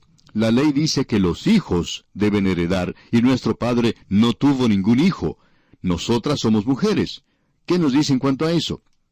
Y Moisés respondió, Bueno, tengo que consultar esto con el Señor. Y como usted puede ver, amigo oyente, Moisés no demostraba demasiado entusiasmo en cuanto a este movimiento de liberación de la mujer. Así es que fue y consultó con el Señor. Es muy interesante notar que el Señor estaba del lado de las muchachas. Usted puede apreciar que Él reconocía los derechos iguales para la mujer. Y Él dijo, bueno, por cierto que es algo genético cuando se dio esta ley, cuando yo dije hijos, pero eso quería decir hijos o hijas. Por tanto, las hijas de Zelofead hablan correctamente. Así es que ahora había una posición allí de que las hijas, las jóvenes, podían heredar, y así ocurrió. Dios hizo una provisión adecuada para tratar justamente bajo la ley. Y la forma en que debía hacerse esto era como sigue. Y vamos a tener que ver lo que dice la ley de Moisés, porque allí se presentaban las situaciones como las que encontramos aquí en el libro de Ageo, y él debía ir al sacerdote y preguntarle a él por alguna ley. No hay nada en la ley de Moisés en cuanto a esto, y aún así se trataba con ciertas situaciones relativas a estas dos preguntas. Allá en el libro de Deuteronomio capítulo 17 versículos 8 al 9 leemos, Cuando alguna cosa te fuere difícil en el juicio, entre una clase de homicidio y otra, entre una clase de derecho legal y otra, y entre una clase de herida y otra, en negocios de litigio en tus ciudades, entonces te levantarás y recurrirás al lugar que Jehová tu Dios escogiere, y vendrás a los sacerdotes levitas y al juez que hubiere en aquellos días, y preguntarás, y ellos te enseñarán la sentencia del juicio. Y ese era el procedimiento. Notemos ahora lo que se nos dice en los versículos 10 y 11 de este capítulo 17 de Deuteronomio. Y harás según la sentencia que te indiquen los del lugar que Jehová escogiere, y cuidarás de hacer según todo lo que te manifiesten. Según la ley que te enseñen y según el juicio que te digan, harás. No te apartarás ni a diestra ni a siniestra de la sentencia que te declaren. El pensamiento presentado aquí es este, que esto ahora llega a ser la ley de aquí en adelante, para casos específicos que traten con el mismo asunto. Ese era el método de Dios. Creemos que tenemos este método en el presente. Cuando uno estudia una carrera comercial, se da cuenta que existe una diferencia entre derecho escrito y derecho común. El derecho escrito es una ley que ha sido aprobada por la legislatura, aprobada por el Congreso, cuando se pasa cierta ley y entonces se convierte en derecho escrito. Es aquella ley que es aprobada y que luego se escribe. Hay muchas leyes o derechos escritos que han sido aprobados. Dudamos que exista alguna persona que conozca todas las leyes que existen. Luego tenemos aquello que se conoce como una ley común o un derecho común. O sea que aquí tenemos un asunto que se presenta ante el tribunal, y los abogados de ambos lados buscan algunos casos que hayan sido juzgados anteriormente, porque no hay nada en los libros que presentan los derechos escritos que traten de este asunto en particular. Así es que dicen que en el caso de fulano de tal contra sutano de tal, fue decidido por el juez sábelo todo, que debería hacerse de esta manera. Por tanto, utilizan aquello que es conocido como ley o derecho común, es decir, decisiones que han sido tomadas por los tribunales. De modo que ahora se tiene dos clases de leyes, las de derecho escrito y las de derecho común. Pues bien, aquí tenemos la misma cosa. Había cosas específicas que no estaban tratadas directamente en la ley de Moisés, pero allí se había incluido grandes principios y por tanto, como los sacerdotes deberían conocer todo el Antiguo Testamento, cuando algo sucedía, la gente tenía que ir ante ellos y obtener una decisión de los sacerdotes. Suponemos que al pasar de los años en la historia de esta nación, fueron muchas las ocasiones cuando se debió utilizar esta parte de la ley, pero aún así debieron pasar muchos años antes de que se nos diera un ejemplo en la Escritura. O sea que uno tiene que ir al período después de la cautividad, y han pasado setenta años en Babilonia, y un pequeño remanente ha regresado y estaban desanimados. Y entonces Dios levantó a tres profetas para animarles. Esos hombres eran completamente diferentes, como podremos ver, pero Ageo era una persona muy práctica. Así es que Dios le envía ante los sacerdotes.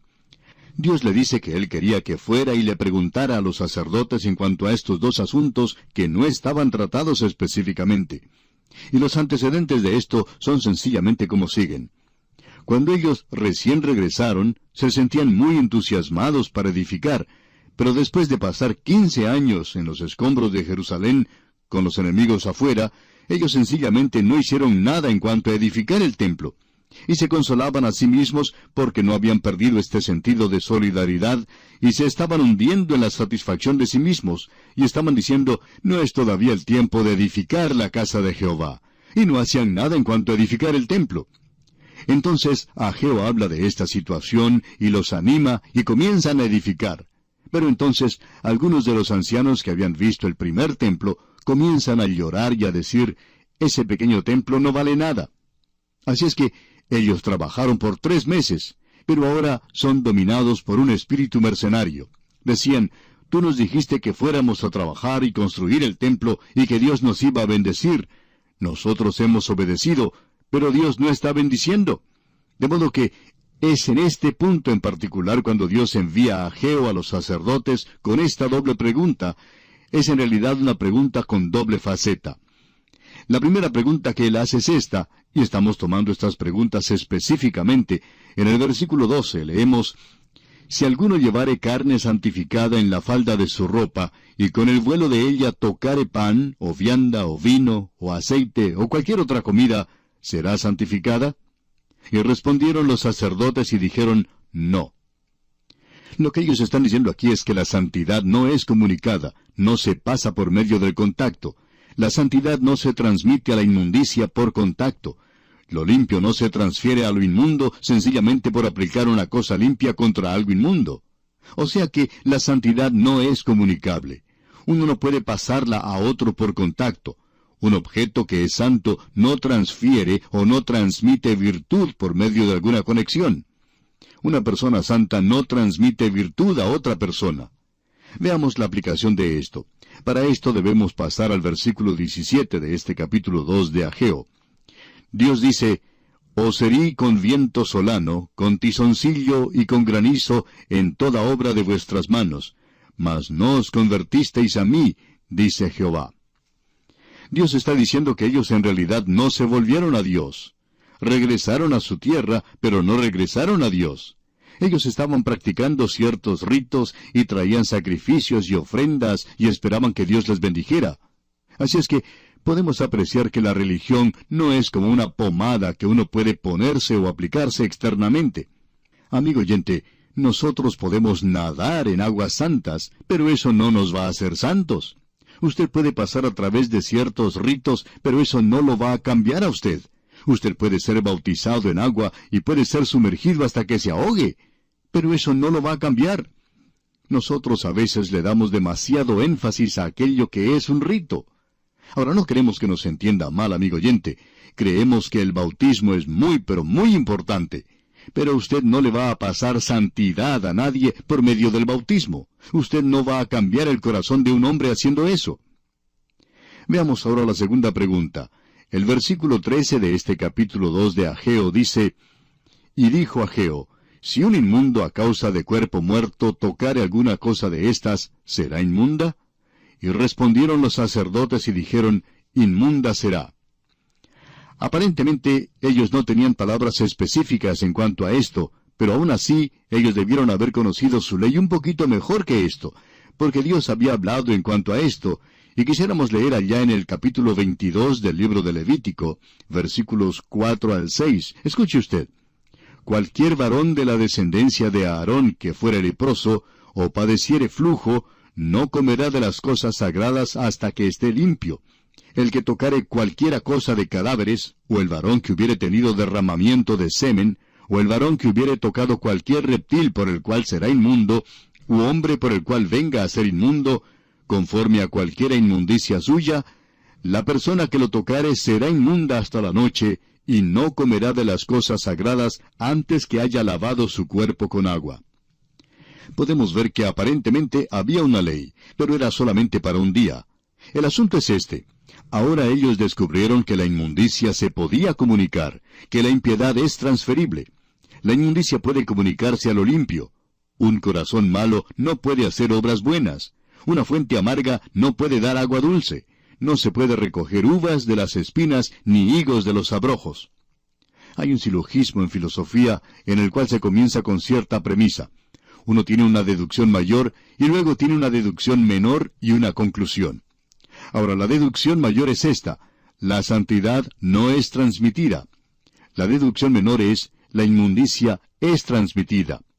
Ahora, ¿cuál es entonces la deducción de todo esto? Cuando lo santo y lo inmundo entran en contacto, ¿qué sucede? Bueno, ambos quedan inmundos. En el capítulo 3, versículo 12 de la Epístola Universal de Santiago leemos, Hermanos míos, ¿puede acaso la higuera producir aceitunas o la vid higos? Así también ninguna fuente puede dar agua salada y dulce. Un acto, un rito, una ceremonia no cambia el corazón del hombre, porque cuál es su pensamiento en su corazón, tal es él, o sea, tal es el hombre. Una buena obra queda en realidad manchada cuando la hace un corazón malo. Ahora esta es una ley ceremonial, pero amigo oyente, puede aplicarse a cualquier aspecto de la vida de la misma manera en que la ley de gravedad es universal. Permítanos mencionar algo aquí al terminar nuestro programa hoy. Vamos a tener que detenernos dentro de algunos instantes.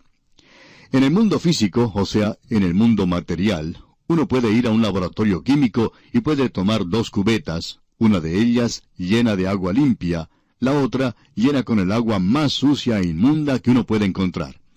Y entonces uno puede echar un poco del agua limpia dentro de la cubeta del agua inmunda, y uno puede preguntarse, ¿cuánto del agua limpia tenemos que echar dentro del agua sucia para limpiarla? Bueno, esta nunca llegará a ser limpia por este método, por este proceso de agregarle agua limpia sobre esa que es sucia e inmunda. Pero si uno pone una gota de esa agua inmunda en el agua limpia, la hace inmunda inmediatamente. Así ocurre en el mundo material. Ahora observemos lo que puede ocurrir en el ambiente de la medicina. ¿Cómo enferma uno de sarampión? ¿Cómo lo cura? ¿Toma acaso a algún muchachito que no tenga la enfermedad y la frota contra otro que tenga sarampión? ¿Lo va a curar de esa manera? No, amigo oyente. Usted sabe muy bien lo que va a suceder. Ese muchachito que antes no tenía el sarampión lo va a tener ahora y en buena forma. Bueno, eso ocurre también en la esfera moral. Hemos hablado de la esfera material, de la esfera médica y la esfera moral. La industria licorera da dinero para obras de caridad. En los hipódromos se dedica un día en el cual todas las ganancias van a las obras de caridad. La industria cinematográfica de Hollywood produce historias bíblicas que se supone todos debemos aplaudir. Y quizá usted lo haga, amigo oyente. Nosotros no lo hacemos. Pero la industria licorera no puede tapar ni ocultar las cosas terribles que el licor hace en las vidas humanas dando dinero para obras de caridad. ¿Por qué? Porque cuando una cosa limpia y una cosa inmunda se juntan, lo inmundo siempre hace de lo limpio algo inmundo. Esa es la razón. Joven, señorita que nos escucha, usted no puede juntarse con mala compañía y permanecer limpio o limpia. Si usted se está juntando con un grupo de actividades inmundas, uno de estos días va a descubrir que eso se le ha contagiado a usted también. Bien, amigo oyente, vamos a tener que detenernos aquí por hoy. Dios mediante, en nuestro próximo programa vamos a llevar esto a la esfera religiosa y ver cómo se aplica este gran principio. Este hombre Ageo es una persona muy práctica verdaderamente. Que Dios le bendiga en manera abundante es nuestra ferviente oración.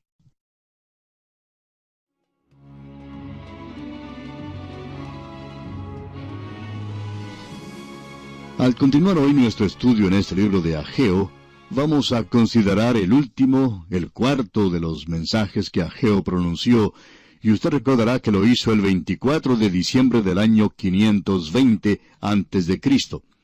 Él se presentó ante los sacerdotes para hacerles una pregunta en cuanto a una ley, no en cuanto a toda la ley, sino en cuanto a una ley en particular. Como ya hemos sugerido, la ley de Moisés no cubría todos los detalles que se consideraban respecto a la vida de Israel. Cuando se presentaba algún asunto que no estaba tratado en la ley, ellos debían ir a consultar a los sacerdotes. Eso lo vimos allá en Deuteronomio capítulo 17 versículos 8 al 11. Allí Dios dice que cuando un asunto era demasiado difícil, que ellos debían llevarlo a los sacerdotes. Así es que a Jehová ante los sacerdotes y les hace dos preguntas. Estas dos preguntas eran sencillamente lo siguiente. Cuando algo santificado toca algo inmundo, ¿es santificado lo inmundo? Y la respuesta es no. La santidad no se comunica así, pero supongamos que lo santificado o limpio toca algo inmundo. ¿Llegará entonces a ser inmundo lo que es limpio? Y por supuesto que la respuesta es sí, que eso sí ocurrirá. De modo que uno puede decir que la deducción exacta de esto es que la santidad no se comunica, pero que la injusticia sí puede ser comunicada. Por tanto, cuando algo santo y algo inmundo se tocan o entran en contacto, entonces ambas cosas son inmundas. Y ya hemos visto que eso resultaba así en cualquier aspecto de la vida. Eso era entonces lo que sucedía en el aspecto físico, en lo material. Uno puede tomar dos probetas de ensayo, como indicamos en nuestro programa anterior, una de ellas con agua limpia, la otra con un poco de tinta negra en el agua, lo cual por supuesto la tiñe de negro. Y luego uno puede echar agua limpia en la probeta que tiene la tinta y el agua limpia nunca va a hacer que el agua teñida se vuelva limpia. Lo santo nunca puede hacer aquello que es inmundo, santo, por solamente el contacto. Pero si uno coloca una gota de esa tinta negra en el agua limpia, cambiará todo completamente. Y así es como sucede. Y eso ocurre no solamente en el aspecto material, sino también en el mundo de la medicina. Cuando Juanito tiene sarampión, uno no lleva junto a él a un niño que no tenga la enfermedad y que pueda tocar a Juanito, porque si eso sucede, Juanito no se va a curar, pero por cierto que el otro niño sí va a contraer sarampión también. Y eso ocurre también en el reino o en el aspecto moral. Uno no puede tratar con aquello que es sucio e inmundo y esperar salir limpio. Si usted va a jugar con barro, amigo oyente, pues se va a ensuciar, porque esta ley que hemos mencionado obra así. Y llegamos ahora al aspecto religioso. Y esto también obra en el aspecto religioso. Este es un gran principio que necesitamos reconocer, porque hay muchas personas que piensan que la religión es un mito. Si uno hace esto o aquello de una forma u otra, eso hace de uno una persona aceptable ante Dios porque ha pasado a través de una ceremonia. En cierta ocasión un obispo episcopal y un obispo católico se reunieron allá por el año 1964. Se reunieron e hicieron esta declaración conjunta. El bautismo cristiano es la base de una unión que ya existe, la cual debe ser desarrollada a una conclusión natural. La obra de reunión de los creyentes es la obra de Dios y será lograda a través de la gracia de Dios, no importa cuán difícil parezca desde el punto de vista humano, pero el bautismo es la base de una hermandad que es verdaderamente cristiana. Amigo oyente, cualquiera sabe que la forma que ellos tienen de bautizar es por medio del rocío o sea que rocían agua cuando bautizan. Es el método que se conoce como bautismo por aspersión. Y usted puede imaginarse que eso deja de lado al grupo de creyentes más numeroso que existe en el presente, a los bautistas y a otros que practican el bautismo por inmersión. Y uno deja de lado también a los fundamentalistas en base a esto. Ahora, aún los bautistas y los fundamentalistas están de acuerdo que el bautismo no lo salva a uno, porque ellos reconocen este gran principio, que la condición del hombre es tal que el solo pasar a través de una ceremonia o cualquier otra cosa que trate de hacer algo externamente no llega nunca a satisfacer las condiciones que Dios ha establecido para el hombre.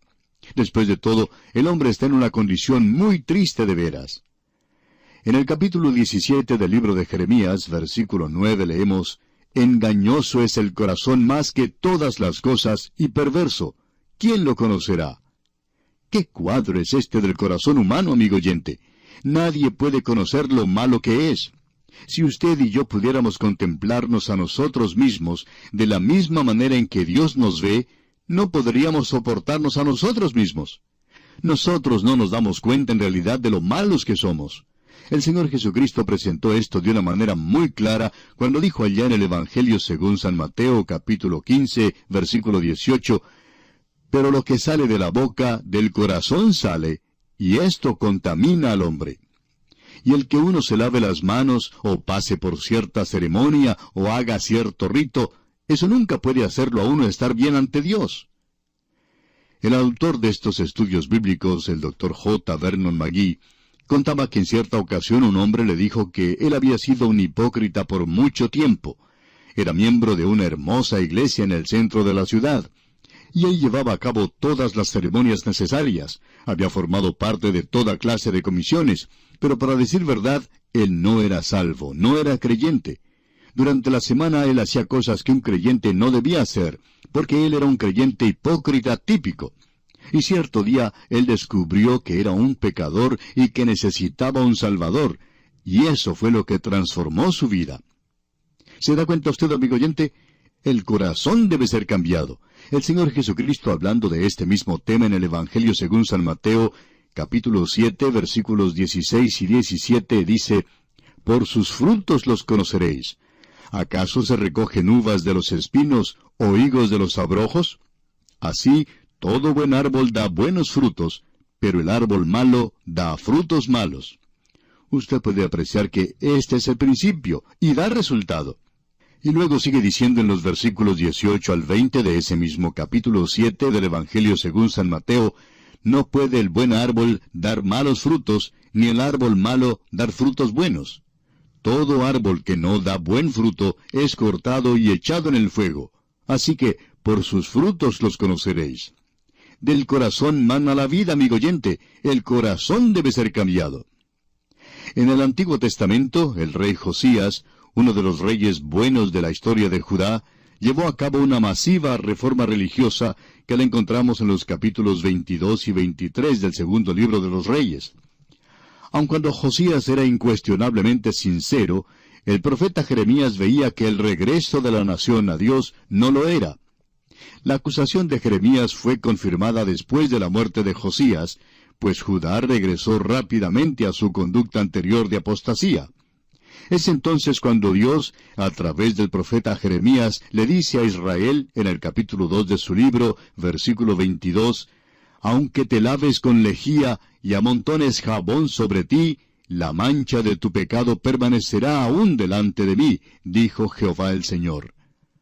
Tenemos que admitir que el pecado ante el Dios tres veces santo es de un olor nauseabundo. ¿Y cuán cierto es eso, amigo oyente? Todos los jabones perfumados no pueden limpiar la mancha de nuestro pecado y hacer que un corazón sea aceptable ante Dios. El tratar de pasar a través de una ceremonia y cosas así es como tomar cuatro o cinco litros de perfume Chanel número cinco y derramarlo en el piso de un corral. Uno no puede hacer de eso algo dulce y bueno, agregándole perfume. Usted recuerda lo que Simón Pedro el apóstol le dijo a Simón el mago. Tu corazón no es recto delante de Dios. Dios demanda un corazón limpio, amigo oyente. El apóstol Pablo en su epístola a los Efesios capítulo 6 y versículo 6 dice, no sirviendo al ojo como los que quieren agradar a los hombres, sino como siervos de Cristo, de corazón haciendo la voluntad de Dios. Y luego en la epístola a los Hebreos capítulo 10 versículo 22 leemos, acerquémonos con corazón sincero, en plena certidumbre de fe, purificados los corazones de mala conciencia y lavados los cuerpos con agua pura. Ahora, ¿cómo puede ser hecho limpio el corazón de un hombre que por naturaleza es un corazón que es inmundo? ¿Haciendo algo? No, amigo oyente, es como el cartel de propaganda de una lavandería que decía, nosotros limpiamos de todo menos la reputación. Y amigo oyente, uno no puede limpiar eso aquí el escritor de los Proverbios hace la siguiente pregunta. ¿Quién podrá decir, yo he limpiado mi corazón, limpio estoy de mi pecado? Bueno, Dios tiene una cosa, Dios tiene una receta.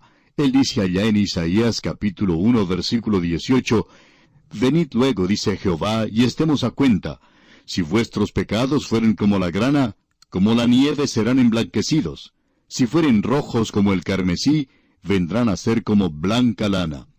Y el apóstol Pedro escribió en su primera epístola, capítulo 1, versículos 18 y 19, sabiendo que fuisteis rescatados de vuestra vana manera de vivir, la cual recibisteis de vuestros padres, no con cosas corruptibles, como oro o plata, sino con la sangre preciosa de Cristo, como de un cordero sin mancha y sin contaminación. Ahora, ¿qué puede lavar mi pecado? Solo de Jesús la sangre. Amigo oyente, aquí se nos declara uno de los grandes principios. Dios dice, la razón por la cual ustedes no han sido bendecidos es porque ustedes, que han estado acercándose a mí, lo han hecho con corazones y manos inmundas, y ustedes pensaban que si comenzaban a hacer algo, entonces eso iba a ser algo aceptable para mí. Y en el versículo 14 de este capítulo 2 de Ageo leemos, y respondió Ageo y dijo, Así es este pueblo y esta gente delante de mí, dice Jehová.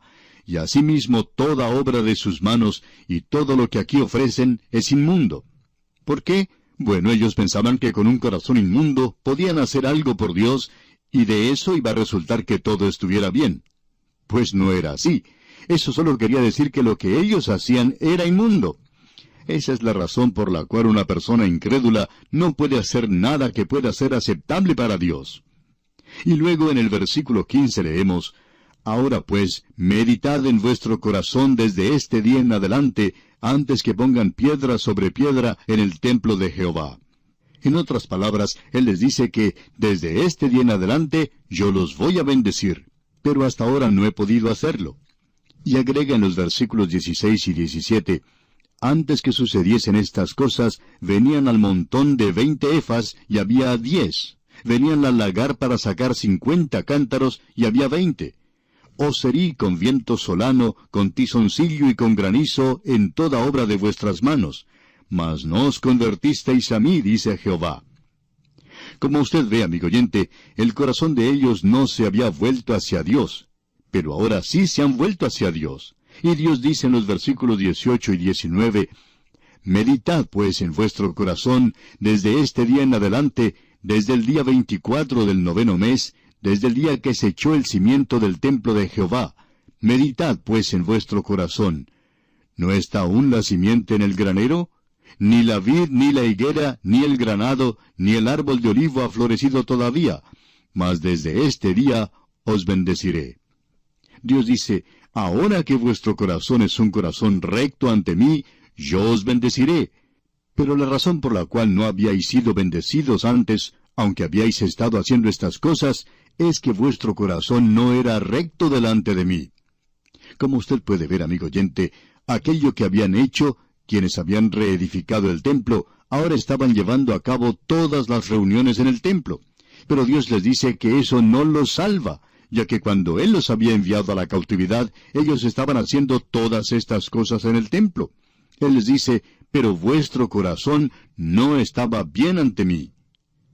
Amigo oyente, una de las maneras en las cuales usted puede hacer de su iglesia una buena iglesia, es decir, si usted tiene un predicador que enseña la Biblia, puede ser una buena iglesia. Si usted va allí el domingo por la mañana y todos oran y confiesan y se arrepienten y son limpiados, entonces ninguno va a estorbar una bendición que pueda descender en esa iglesia hoy. Recuerde, amigo oyente, que cuando lo inmundo toca lo limpio, lo que sucede es que lo limpio se vuelve inmundo, y lo limpio nunca limpia por contacto, y su corazón debe estar rectamente ante Dios. Esto es algo tremendo. No conocemos nada que sea superior a esto.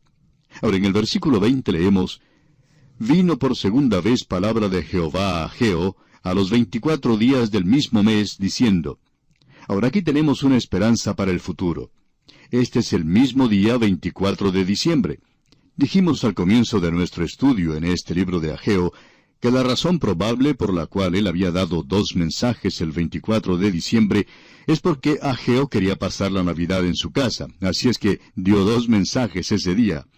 Y algunas personas tomaron esta expresión de manera bastante seria y escribieron explicando que en ese entonces no se celebraba la Navidad. Y por supuesto que nosotros sabemos eso, lo que ocurre es que cuando no tenemos una respuesta para todo lo que se nos presenta, pues decimos algún disparate y, francamente, reconocemos todo esto. Pero la razón por la cual Ageo presentó dos mensajes el 24 de diciembre es algo en realidad que esperamos que usted no le cuente a nadie, ya que no queremos que se divulgue mucho esto.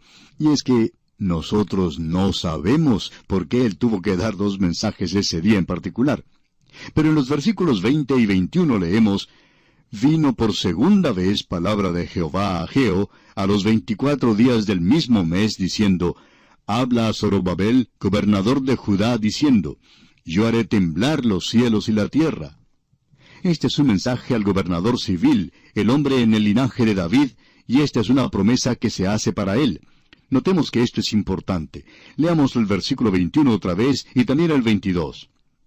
Habla Zorobabel, gobernador de Judá, diciendo, yo haré temblar los cielos y la tierra, y trastornaré el trono de los reinos, y destruiré la fuerza de los reinos de las naciones. Trastornaré los carros y los que en ellos suben, y vendrán abajo los caballos y sus jinetes, cada cual por la espada de su hermano. Dios hará temblar a todas las naciones. En otras palabras, Él va a derrocar a todas las naciones. En aquel día confiaban en los carros y caballos. Ahora tenemos armas de destrucción muy sofisticadas y Dios dice que Él va a remover todo esto. Ahora en el versículo 23 leemos, En aquel día, dice Jehová de los ejércitos, te tomaré, oh Zorobabel, hijo de Salatiel, siervo mío, dice Jehová, y te pondré como anillo de sellar, porque yo te escogí, dice Jehová de los ejércitos. Ahora un anillo de sellar es una marca y es una identificación de sangre real, de un reino real. Este hombre Zorobabel se encuentra en el linaje de David el Mesías no tendría que venir solamente a través de David, sino que iba a venir a través de Zorobabel, Y lo interesante de esto es que si uno lee la genealogía del Señor Jesucristo en los Evangelios de Mateo capítulo 1 y el de Lucas capítulo 3, encontrará entonces que David y Zorobabel son mencionados en ambas genealogías. O sea que Dios cumplió con esta promesa. Ahora él dice aquí, en aquel día. Y esto mira hacia el futuro, al día cuando el Señor Jesucristo vendrá al final del período de la gran tribulación. Y él va a colocar esta tierra de Zorobabel, el linaje de David, y hablando específicamente, el Señor Jesucristo los colocará a ellos sobre el trono de este universo, porque Él es el Rey de reyes y Señor de señores, y Él viene a la tierra a reinar. Este pequeño libro, amigo oyente, coloca al Señor Jesucristo en su lugar, como el gobernante moral, como el gobernante civil, el rey que gobernará sobre esta tierra algún día. Este pequeño libro es algo muy importante, de modo que este pequeño templo, que no era muy impresionante aún en aquel día, es muy importante porque está en la línea que lleva a la venida del Mesías, y Él vendrá a ese templo algún día. Ahora, ¿quién lo va a contar hoy? ¿Quién va a hacer esta gran tarea y quién va a llevar a cabo este pequeño trabajo? Esa pequeña clase de escuela dominical que usted tiene, amigo oyente, puede que sea mucho más importante que esta transmisión radial, o cualquier obra que se esté llevando a cabo para Dios en el presente. Solo Dios puede decir cuán importante es de veras. Debemos ser hallados fieles y debemos luego trabajar. Y bien, amigo oyente, en esta forma llegamos al final de nuestro estudio de este pequeño pero importante libro de Ageo. Esperamos que las lecciones que aquí hemos aprendido hayan sido de verdadera bendición para usted como lo han sido para nosotros. Que Dios le bendiga ricamente.